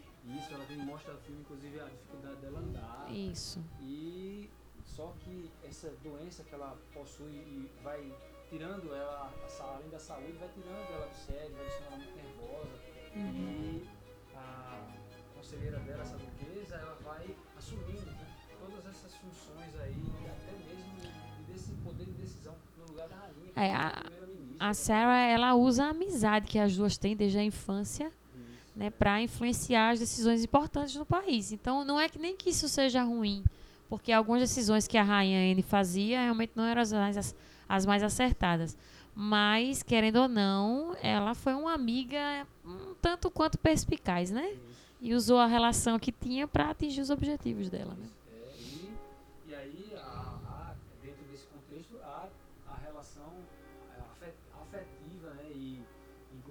A rainha, elas têm uma relação homossexual, né? A, a rainha com a personagem, a duquesa, né? A Lady, né? Uhum. E, de repente, o filme vai mostrar uma, a introdução de uma, de uma, de uma terceira pessoa aí. Sim, da- uma da pessoa, uma intrometida. É, vai ser né, a- uma espécie de é, serva da, que é prima, inclusive, da. uma prima distante, né? É ela, dentro do contexto ali, ela vai aos pouquinhos, ela vai conquistando o espaço dela, vai. né, percebe a doença da rainha. E assim, eu acho que a- o estigma de intrusa fica claro desde o início, né? Desde o início. Então ela vai, se apresenta daquele jeito pra, pra Sar- Sarah, né? E vai à procura de um emprego no castelo. Então que história é essa? De ir por conta própria um emprego no castelo, né? Pro- Procurar, né? E além disso, ela toma iniciativa para poder cuidar, dar algumas, algum, toma algumas decisões, toma a frente. E ela é muito esperta, né? Esperta, apesar de que ela mostra a personagem vivida pela Emma Stone, ela, ela, ao mesmo tempo que ela mostra ser uma pessoa assim tímida até certo ponto, mas ao mesmo tempo ela tem uma inteligência para poder conseguir conquistar o que ela, o que ela, é, é o que ela sonha, o que ela deseja. Então ela vai, ela vai conquistando o espaço dela, vai fazendo tratamento na rainha, né? E aí, aos pouquinhos ela vai ganhando espaço. E esse, ao mesmo tempo que aos poucos ela vai ganhando espaço, desperta ciúme, né? desperta ciúme na, na duquesa e, Uhum. e, e aos poucos ela vai conquistando tanto esse espaço, né? Que é, o jogo vira, né? E é a partir daí que tudo começa a ter, assim, é uma sucessão de, de situações que são absurdas, né? Envolvendo o trio, né? Envolvendo o trio. E aí, por trás disso tudo, o que é que você vê? A força feminina também como destaque. Então, mais uma coisa a se destacar que reforça o, o que foi enaltecido no Oscar, né? A tendência dos próximos filmes, eu acredito que vai ser buscar é, roteiros que tem, estão dentro desses contextos abordados aqui, a- o lado do homossexualismo, Isso, as minorias como um minorias, todo. É, a mulher, os negros, então tudo isso vai ser muito é, focado. Eu, por sinal, eu adoro filmes assim. Né? De- e outras abordagens também, onde se, se trata, vai se tratar de assuntos de minorias. Eu adoro porque eu acho que, que são vencedores, são pessoas vencedoras, superam as dificuldades. Sim. Então a gente gosta de ver esse lado da a pessoa saindo da, de uma situação difícil e conquistando Superação, né? E dar voz a esses grupos extremamente Exato. fortes. Eu acho né? que o mais, o mais interessante disso tudo é que filmes com essa abordagem estão aí agora no Oscar, estão sendo é, filmes grandes, estão sendo é, dados mais importância né, para filmes como esse. Assim, se falavam, eram temas é, que se falavam, mas existe uma, uma crescente aí desses assuntos e o Oscar está abraçando isso e isso é Inverteu, bom. né? O que antes era um momento pontual do, do- da cerimônia Exato, do Oscar, é. agora é o contrário. Então, Exato. o que foge da. O, o ponto fora da curva é justamente o que não atende a essa temática, Eu né? lembro de O Clube Dallas, né? Que foi um filme também na época muito falado, porque tratava diretamente dessa questão do homossexualismo e da AIDS e tudo. E a partir dali eu acho que ah, foi um filme importante também para abrir um pouco dessas portas aí, desses assuntos. Com certeza. É, e aí a história encerra é, com essa virada né, da, da personagem. Abigail, né?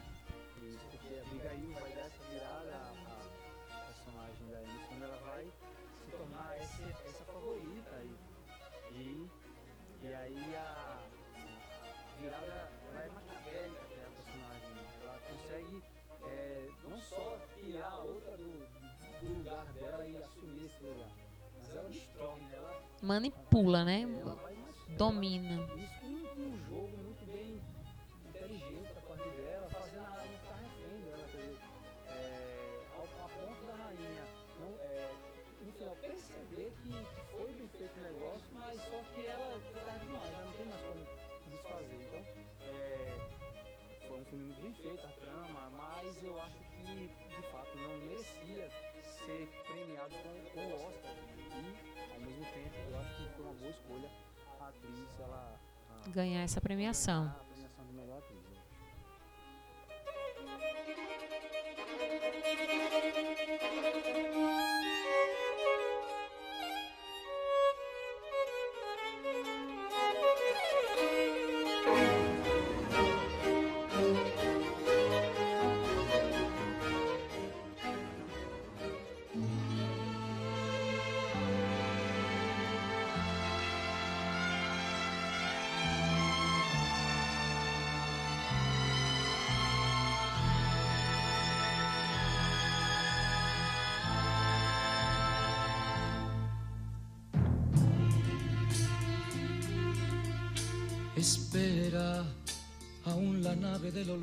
Vamos falar agora do filme que era o favorito, preferido da noite, e em todos os aspectos, e é o filme Roma, que é um filme que está na Netflix, né? Um filme feito para streaming, e a gente já comentou esse, esse lado aí de que também por isso eh, deve ter influenciado alguma coisa de não receber o prêmio de melhor filme, né?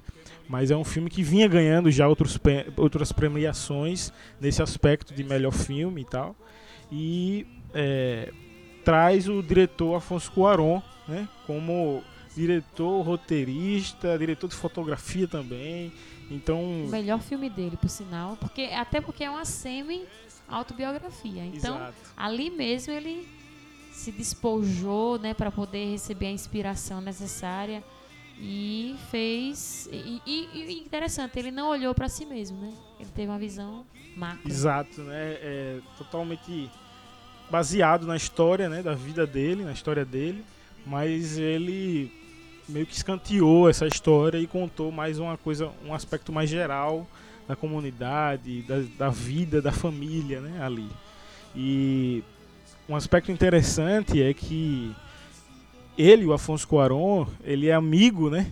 Amigo, amigo mesmo do- de mais dois diretores aí mexicanos que estão ganhando tudo nesses anos aí, que é o Del Toro e o Inharritu, que é o cara que ganhou já dois em seguida, né? Então o que foi que, que aconteceu? Eles, esses caras são amigos, eles montaram uma produtora e estão ganhando tudo aí de Oscar, de melhor direção, melhor filme. Esse ano não foi melhor filme, mas foi melhor diretor. E eles vêm ganhando essa melhor direção aí. O primeiro foi o próprio Cuarón, com Gravidade, né? Depois veio o Inharritu, ganhou com Birdman. E depois com o Regresso, dois anos seguidos eh, de melhor, melhor direção. Depois disso veio o Del Toro com A Forma da Água, que é o, o recente. E esse ano ele de novo por, por Roma, né? E ele também está levando como diretor de fotografia, né? Então ele é um trabalho que é dele também. Geralmente é um outro cara que faz a fotografia. Ele fez tudo e o roteiro e tá aí.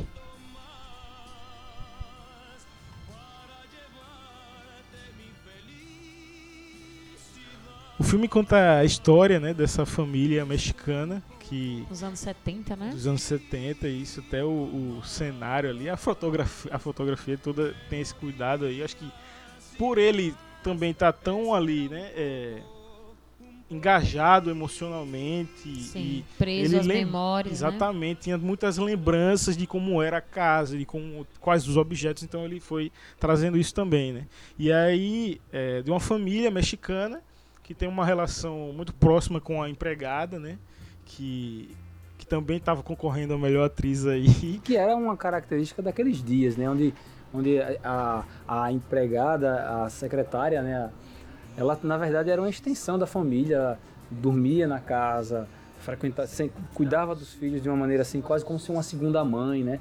Que é aquela coisa, como se fosse aquela, aquela mãe, mãe de leite, né? Que chamava nos tempos antigos, A ama, daquelas né? ama de leite, né? Que, que, que amamentava os filhos da, da, da patroa, né? Dos, na época dos senhores aqui, isso na cultura nossa, né? Na cultura brasileira aqui.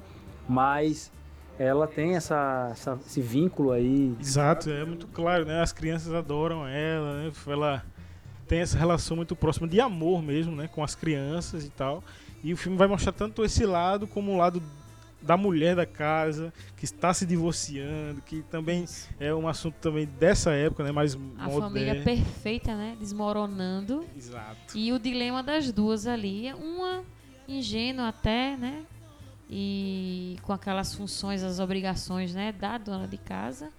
E do outro lado, o, pô, o pai saiu de casa e a mãe não se conforma com o fim do casamento. E os filhos jogados lá de um lado, né? Pro outro, na confusão dos adultos e tal. E até que a Cleo se apaixona e engravida, né? Engravida, é enganada, deixada à própria sorte. E é quando as duas se encontram ali né, de diferentes origens, diferentes situações, mas compartilham de a dor do abandono, né? Isso, verdade. E aí uma, uma socorre a outra, né? É, Uma dessa, uma dessa estende a mão para a outra nesse momento difícil que, que o filme vai abordar, né? E agora mostra também um contexto político, né, daqueles dias, né, onde, onde em quase todos os em todo, quase toda a América Latina você vê eh, esses movimentos de ditadura, Sim, né, revoluções e populares, revoluções populares. Então, sociais. isso vai mostrar, ser, ser mostrado também na, no enredo do filme. Um filme que foi todo trabalhado em preto e branco, né? E a gente já até já abordou isso em outros podcasts, onde a gente viu que questão do orçamento. E, mas sem dúvida alguma, isso eu acho que enriqueceu mais ainda. Exatamente, porque tem uma Valorizou. conotação, uma conotação ali por trás, né? Tem uma mensagem que está sendo passada no- na tristeza, né? Na dor. Então está em preto e branco, falta cor para a vida das duas. Então essa conotação, né, é, é- vai além, extrapola o, o que a- a- eu digo apenas, mas não é apenas, né? Mas eu digo assim, é porque vai além do que a trama traz, né? Então é uma verdade crua demais, nu- dura demais para ter sido colorida, né? Dura demais, exatamente. Imagina certas cenas ali, né? Pesadas como são, dela perdendo o filho e tal. Se tivesse cor, e não não o efeito dramático seria outro, né? O preto e branco traz esse efeito É. também. Tudo bem que a gente tá do lado de cá agora, né? Olhando como tudo já começou. Não, né? sim, sim, sim. Mas assim, sem dúvida alguma, isso é mais uma linguagem que por si só já fala bastante, né? Uma, coi- uma coisa que eu confesso aqui é, para quem está ouvindo e pra- e pra gente aqui que está na mesa, né? É, por que é que o nome é Roma, né? Por que o nome é Roma? É uma, uma dúvida que pairou em mim no final do filme, eu- massa, legal tal. Mas eu me peguei me perguntando, por que que Roma? Não é porque é o contrário do amor, né? Porque com Roma, o contrário de Roma é, é amor. né? verdade, poderia ter essa aplicação. É, mas aí, aí é puxar muito pra, pra nossa língua, né? E existem outros idiomas aí. E, e aí eu fiquei me perguntando, at- até tentando entender por que é que foi colocado esse título no, no filme, se não existe nenhuma, aparentemente, aparentemente, né? Não existe nenhuma referência relacionada a, a país, a, a Itália ou, ou, a, ou a cidade de Roma, enfim. Na verdade, tem, né? Porque o título do filme, na verdade, é o nome do bairro onde a trama se desenrola. Colônia Roma. Mas até então a coisa é tão assim. é, Escondida, né? escondida, né? Tá implícito demais assim essa ideia. Mas é uma zona, é uma área em que a classe alta mexicana se estabeleceu na primeira década do século XX. E onde existe até hoje, né, aquelas suntuosas mansões, tal, palacetes de até de inspiração europeia mesmo, né? Então, é, é por causa disso. Massa, massa. Uma coisa que eu também achei, assim que vi o filme, trazendo essa referência do nome Roma, é porque me chamou a atenção uma cena que tem no filme, quando os adultos estão ali reunidos, é, eles vão para um campo assim aberto e tá tendo um incêndio, tem muito fogo e eles não parecem estar muito preocupados com isso. Eu achei uma coisa meio cultural, né, até, mas a ligação que eu fiz foi com o incêndio de Roma, essa coisa histórica, né? E que traz essa coisa do renascimento, né? Tudo foi é, morto ali, né? O fogo dominou A tudo. colheita ali, né? Aquelas. Era de vinho, de vinhas ali, eu acredito, né? Que é de. E é, traz também essa referência para a história delas, né? Que é uma coisa que passou meio que um incêndio ali, um fogo, ela foi abandonada, abandonada, ela perdeu o filho, mas o fogo traz essa coisa do renascimento também, né? De ter que reconstruir. E aí também achei que o nome Roma também passasse por aí, por essa referência. né? Na verdade, esse, esse filme ele ele ele estava sendo muito cotado para ganhar justamente por isso, porque ele tem uma conotação simbólica muito forte. Então não tenho dúvida que tenha sido pensado sobre isso também, né? Outra coisa também, por que tantos aviões passando por cima, tal? Mas ah, é só porque eles tentaram reconstituir ah, o local realmente de Roma na colônia que tinha, que- não de Roma antiga, meu Deus, eu estou falando da colônia Roma, né, no México, que, que era próximo realmente de, de uns corredores aéreos, né? E mas não era somente, não é somente isso. Então, o, o ele também, por ser fascinado por aviões, sonhava ser piloto quando ele era pequeno, então ele acabou dando uma incrementada aí, né? E ele realmente fez isso pensando. Trouxe porque a infância dele, Exatamente, né? Realmente né? ali. Ele pô, visita. escutava muitos aviões e por isso que eu queria ser piloto. Vamos botar os aviões aqui passando. Passando, né? Exatamente. E outra coisa que o filme também mostra, e eu acho que o- os aviões estão dentro também desse contexto, pelo menos na minha, minha forma de enxergar o filme, é, foi de ver aquele, aquela retratação da coisa como sendo o tempo passando, a, a continuação do, do tempo, a rotina, o dia a dia se passando e as coisas do mesmo jeito. Então, a vida da gente tem essa pegada, né? De todo mundo. Então, e o filme mostra aquela rotina diária da, da secretária da, da doméstica, né?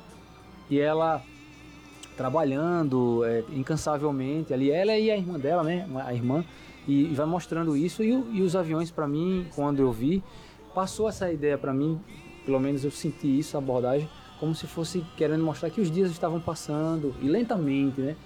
É, Mas- ele tem esse, esse ritmo que dá a impressão até de ter um- uma, uma duração até maior do que ele realmente tem, né?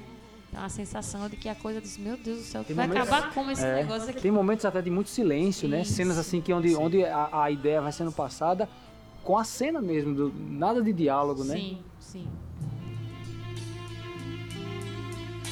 Espera, aún me quedan alegrías para darte. Tengo mil noches de amor que regalarte. Te doy mi vida a cambio de quedarte. Espera, no entendería mi mañana si te fueras. Y hasta te admito que tu amor me lo mintieras. Te adoraría aunque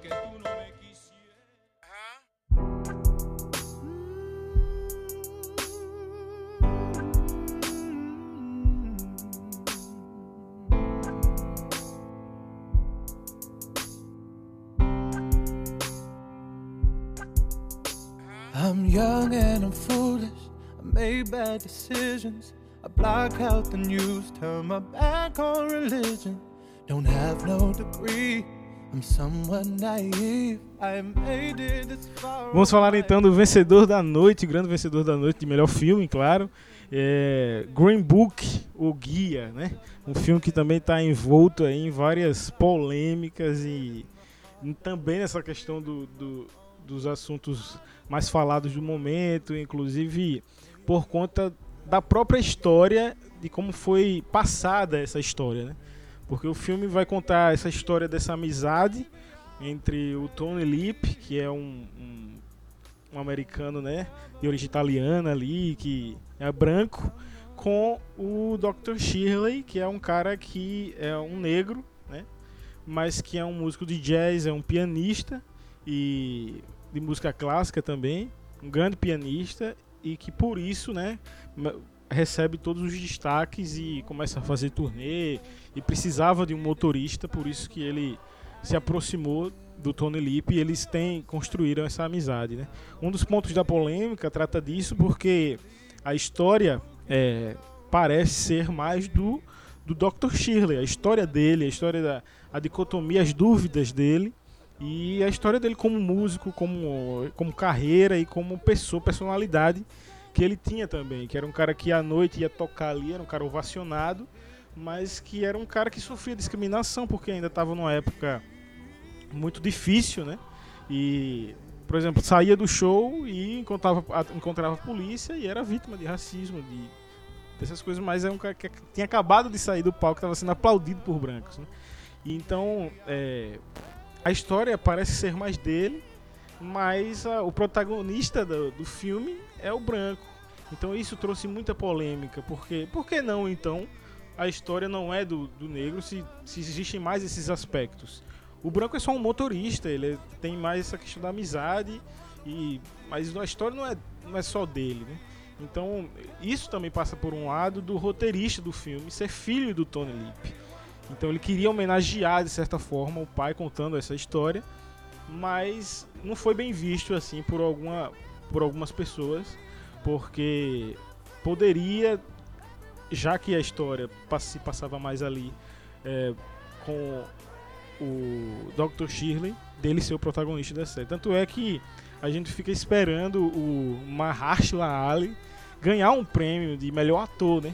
Inclusive eu até achei que seria. Disse, é melhor ator, a gente tava assistindo, é melhor ator, melhor ator coadjuvante. Por que ele é coadjuvante se ele é tão protagonista, né?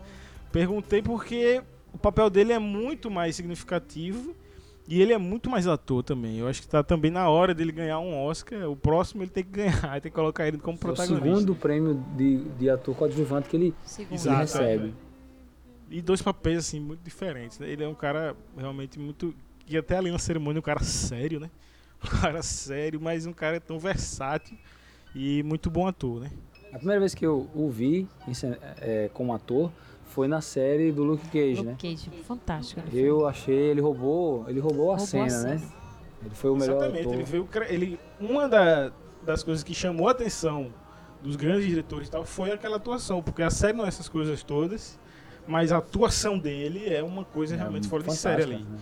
E ele cresceu rápido por causa disso, né? 2018 ele trabalhou muito, pô. fez Alita, que tá, tá, tá nos cinemas ainda aí, fez outros filmes, fez aquele lá do... Ele tá sempre é, em destaque, né? Aparecendo em algum filme. E Até no Spider-Man, no Aranha Verso, ele é o tio do Miles, pô, a voz, né? Interessante, né? E, e de fato, a- o filme ele coloca o ator, o Tony Lip, né, como sendo o, o protagonista do filme. E isso, essa inversão aí, é, que foi fruto até de polêmicas, incluindo o Spike Lee, né, que se retirou do, do ambiente quando foi premiado o Green Book, como uma forma de protesto por não aceitar, né, aquela Exato, porque além dessa polêmica, o filme traz outras, né? Da produção, o diretor já foi acusado de abuso, é, E- o roteirista... E não, pode, é, você falou que realmente é cheio de polêmica. E o ator, o, me ajuda com o nome dele. Mahershala Ali, Mahershala Ali, ele teve, ele pediu desculpas à família do Don Shirley porque, é, segundo né, os parentes, aquele filme era uma sinfonia de mentiras. Então não tinha nada, é, não, não, ninguém foi consultado ter pensado em fazer o filme e, enfim, o ator se viu na nessa obrigação de repente pelo, era o que ele podia fazer, né? Pedir desculpas à família após eles terem chamado o longa por essa conceituária dessa forma, né? Nunca foram consultados antes durante o desenvolvimento da produção. Diga aí. Chega a ser um absurdo, né? Pô? O cara vai falar da vida do cara, não consulta a família que viveu com. E uma atitude muito nobre. Eu vou pedir desculpa, pô, porque é o filme que conta a história dele. Sim. A gente não foi aí, não conversou com vocês. Deve desculpa, pessoal. Isso. É, e o, o personagem é, vivido pelo Mahershala Ali. Mahershala Ali, ele, ele, ele é mostrado, inclusive, nos diálogos com o Tony Lip. Ele, o Tony Lip sempre, no decorrer da viagem, ele vai, você vai percebendo durante o caminho, né? Que inclui, ele, a gente vai percebendo, mas na verdade o personagem do Tony Lip é que vai percebendo e vai passando, né? De tabela pra gente que ele não tem, pelo menos no filme mostra isso, não sei se na realidade isso existiu. Por isso a, agora a, a minha dúvida por conta de não ter sido de não ter sido deles não terem recorrido à família dele para saber Um fiel, assim. é, se foi tão fiel assim, mas baseado no que está no filme, o Tony Lip vai dizendo, vai percebendo que ele não tem é, nada de raízes alguma, raízes alguma com os negros, né? Ele vai dizendo, eu sou mais negro do que você, velho, porque você, é, os cantores que vão, que ele vai colocando no caminho, na viagem, que ele vai colocando na rádio, né? A Aretha, a Aretha Fran- Franklin, Franklin. e os outros cantores da época. Little Richard, então Sam Famosos. Cooke, ele vai dizendo ali, né, vai Isso. colocando e, ele vai perguntando, né? né? Ele, quem é esse aí? Quem é esse que tá cantando? E aí ele vai dizendo, olha, é tal cantor. Aí ele começa a dizer, você não conhece eles, não? Você é músico, cara, você é negro, os caras Tinha são da tua, tudo pra do saber, teu né? grupo, né? Ele vai dizer, exatamente, tinha tudo pra saber, mas deixa aqui, lógico, o filme também vai mostrar que ele foi, ter- ele foi e, e isso a gente vai perceber também com as músicas que ele toca, de uma maneira Não, muito... é a escola dele e o ambiente É dele, É o um ambiente dele é música sofisticado, clássica, né? né? Um cara que tem uma etiqueta, um cara que tem até uma cena engraçada que nu- nunca comeu um frango frito com a mão. Ele, e é um negro, Enquanto é um que negro. o motorista é um italiano bem. Exatamente. brucutu. Do Bronx, é do, daquele, do bairro também, É. que tem aquela minoria ali. Então, né? no- inclusive, o caminho serve para um vencer o preconceito né, do outro, né? Eles vencem seus próprios preconceitos. E existe um estigma, na verdade é uma quebra de estigma, né? Que aparentemente eles têm. E eles evoluem de acordo com a amizade, né? E essa criação da amizade improvável é, se estabelece, né? Isso. Inclusive a mulher, a mulher do, do Tony Lip, ela não acredita no início que isso vai dar certo, porque ela E pra quem assiste? Fica assim meio, meu Deus Exato, do céu. é. Vai assim, ou não vai? Exato, no começo do filme já mostra uma cena que mostra o Tony Lip pegando dois copos de pia e jogando no lixo. E você fica meio assim, sem, meio sem entender. Depois, no decorrer do filme, você vai entender que eles tinham recebido visitas de um casal negro na noite anterior. Então era, foi uma atitude racista, né? Mas que, por isso que vai mostrar a história do Tony Lip, Tony Lip, que ele foi superando essa questão do racismo e virou amigo do cara.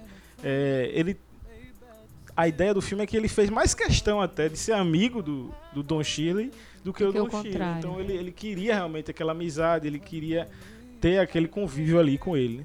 E uma coisa do que o Demetrius falou sobre essa coisa dele não conhecer as raízes negras é uma coisa que incomoda ele bastante, porque ele é um negro sofrendo, sofrendo racismo, como todos os outros, nos Estados Unidos ali.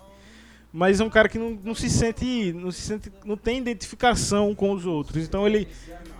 Exato, ele diz, você está dizendo isso e eu não sei o que eu sou. Eu sou, sou negro. Não sou nem negro nem branco, pelo que você está dizendo. Então isso toca também com ele, por isso que ele é um cara também um pouco triste, um pouco depressivo, um cara que bebe, cara que bebe para poder esquecer e tal. Então também tem essa, essa questão aí, né? Agora, assim, eu creio que torná-lo o vencedor, né?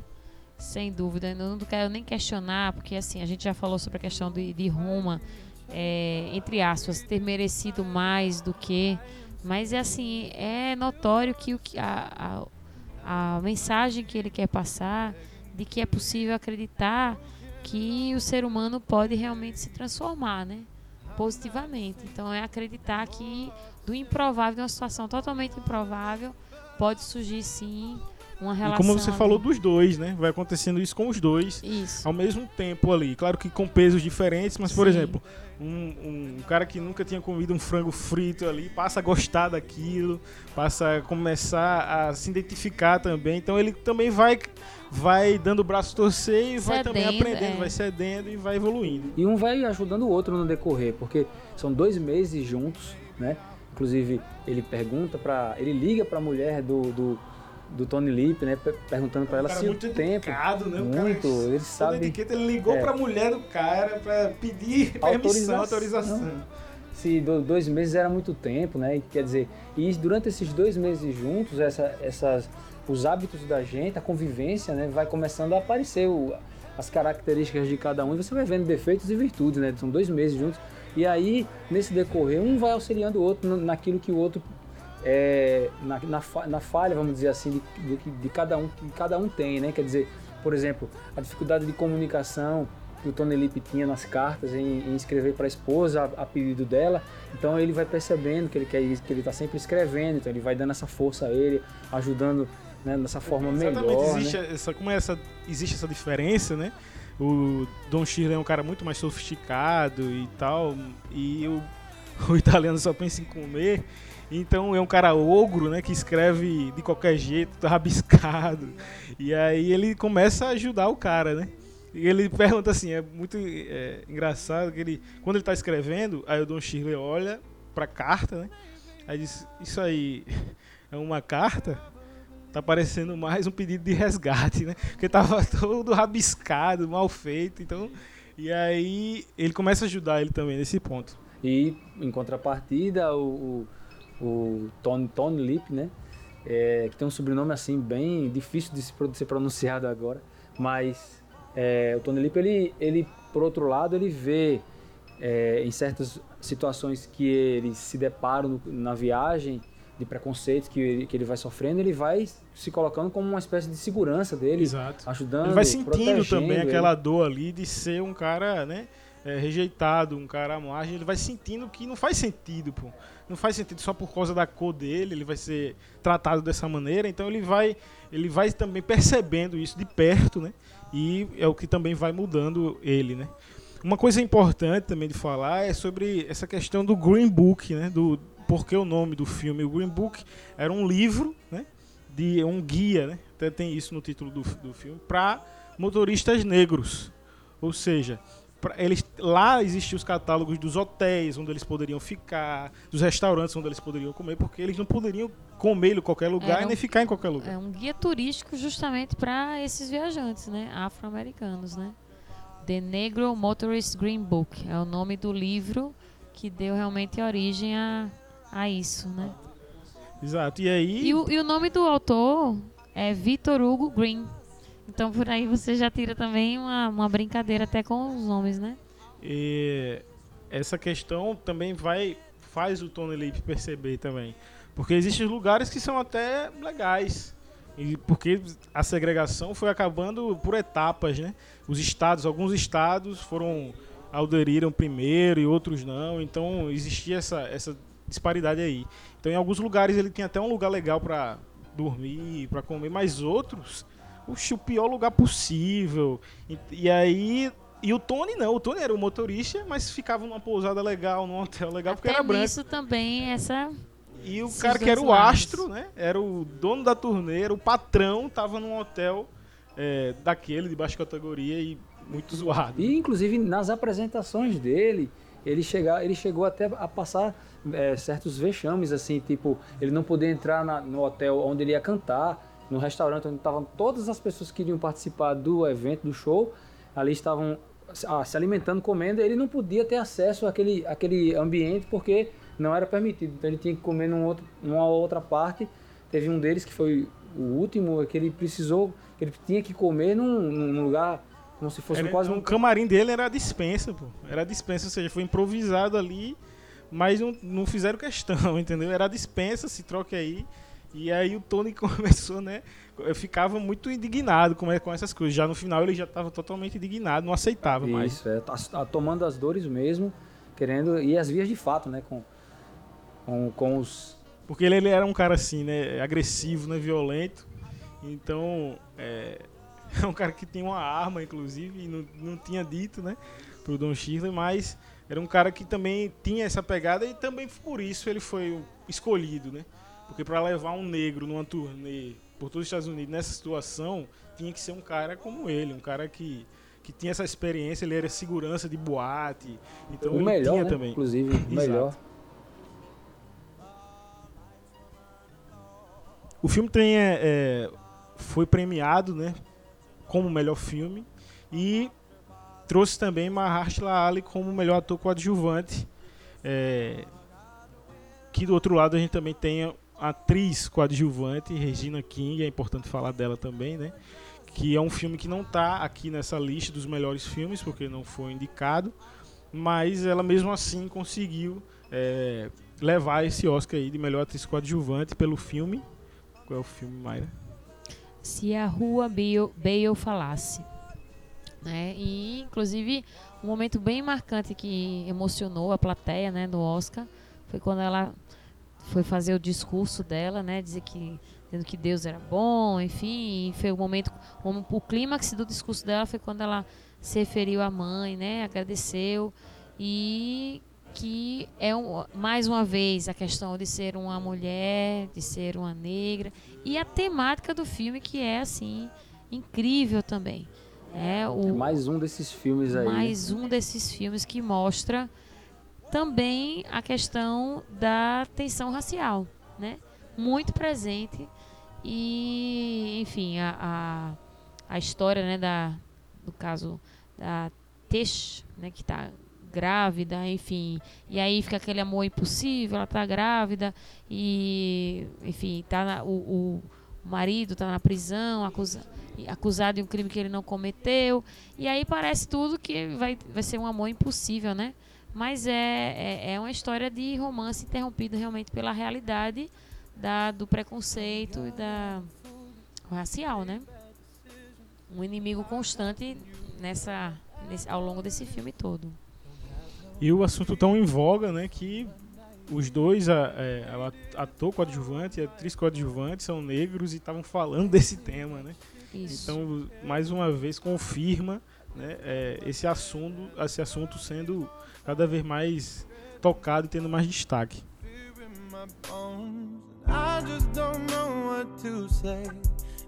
fear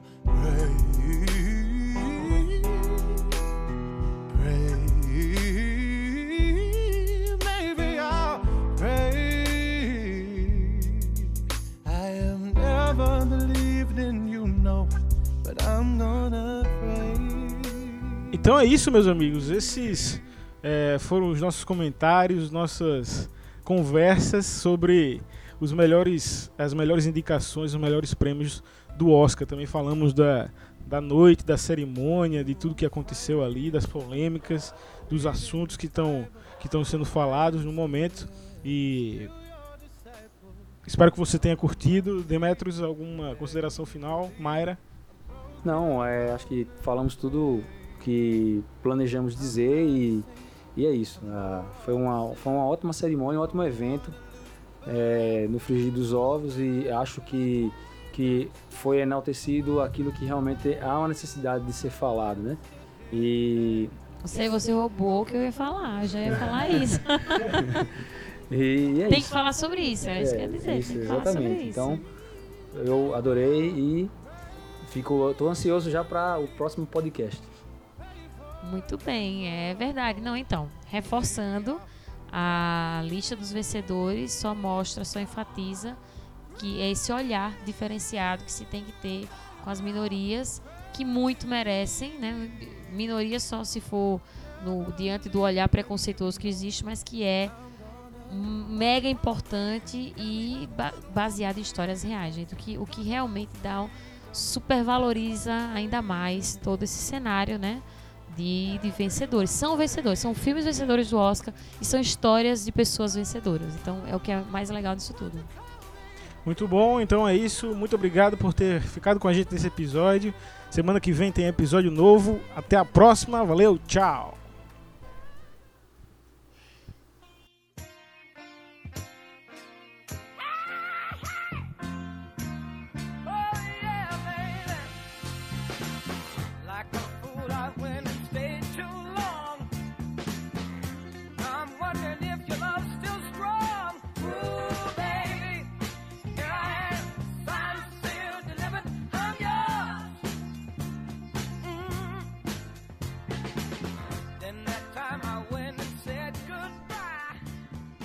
Vamos então às dicas da semana.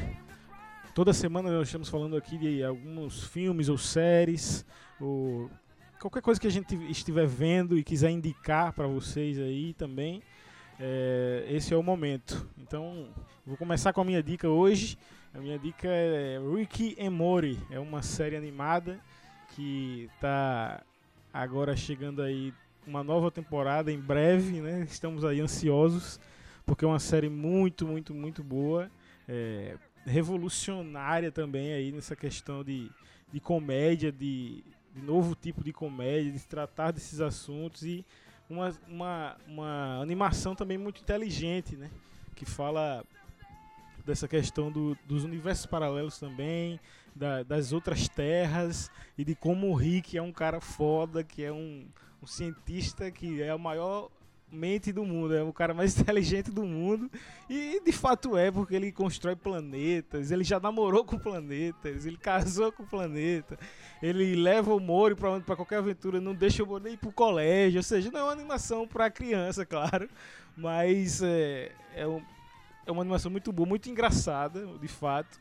Um humor muito bom e também com esses assuntos aí é, de física, é, de química, de astrologia, essas coisas vale muito a pena e pode assistir que é garantido, você vai gostar. Demetrius, Lisboa.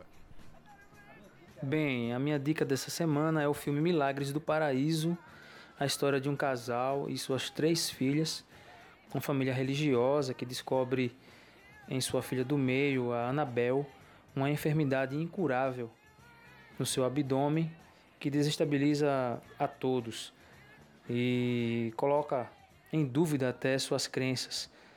É, então fica a dica aí para vocês que estão nos ouvindo.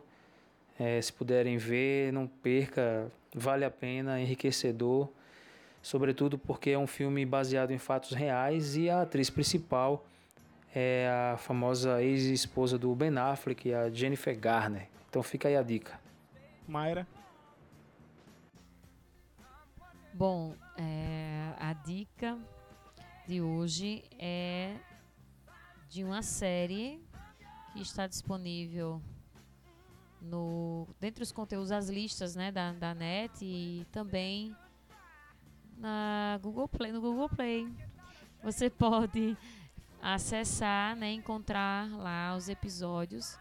Já tem a terceira temporada, já, já tem a terceira, até a terceira temporada, mas o que é mais interessante, assim, o motivo pelo qual quero recomendar isso é que realmente é um romance bem diferente, né? O conto da Aya, o Handmaid's Tale, que é com base numa, num livro até da Margaret Atwood, situado na Nova Inglaterra, assim, de um futuro próximo, né? Então o cenário é bem diferente e tudo é sobre o- a ótica da Aya, né? E Julie, June. June. June. Eu, eu pensei em July já no, no mês no seguinte. mês, no mês no junho e julho. June. É, então, é, o, a ótica que ela tem sobre. Na verdade, ela está se acostumando ainda com a- uma visão nova, né? um futuro que para nós é totalmente assim fundamentalista, né, cristã. E esse cenário todo foi, na verdade, uma, a derrocada do governo dos Estados Unidos. E a gente vai ver, vai fazer um, um- vai ter essa visão do antes e do depois o tempo inteiro, né? Um flashback acontecendo o tempo inteiro. Mas o motivo dessa indicação é que essa obra explora muito fortemente os temas da subjugação das mulheres e também a forma como elas perderam o individualismo e a independência, né? É incrivelmente assim, eu me senti totalmente incomodada até com aquelas realidades, né? Que eu espero que não seja nunca, eu acho que não. Mas, enfim, é um- uma série que aborda esse tema de uma maneira muito forte. Para quem não tem estômago, eu acho interessante ou se preparar para ter estômago ou então rever aí essa minha indicação. Mas ela é muito boa, vale muito a pena. Bom, é isso, meus amigos. É, muito obrigado por ter estado com a gente nesse episódio aqui. Foi muito bom. É, voltaremos semana que vem com um novo episódio, um novo tema, novas dicas e mais notícias. Muito obrigado e até a próxima.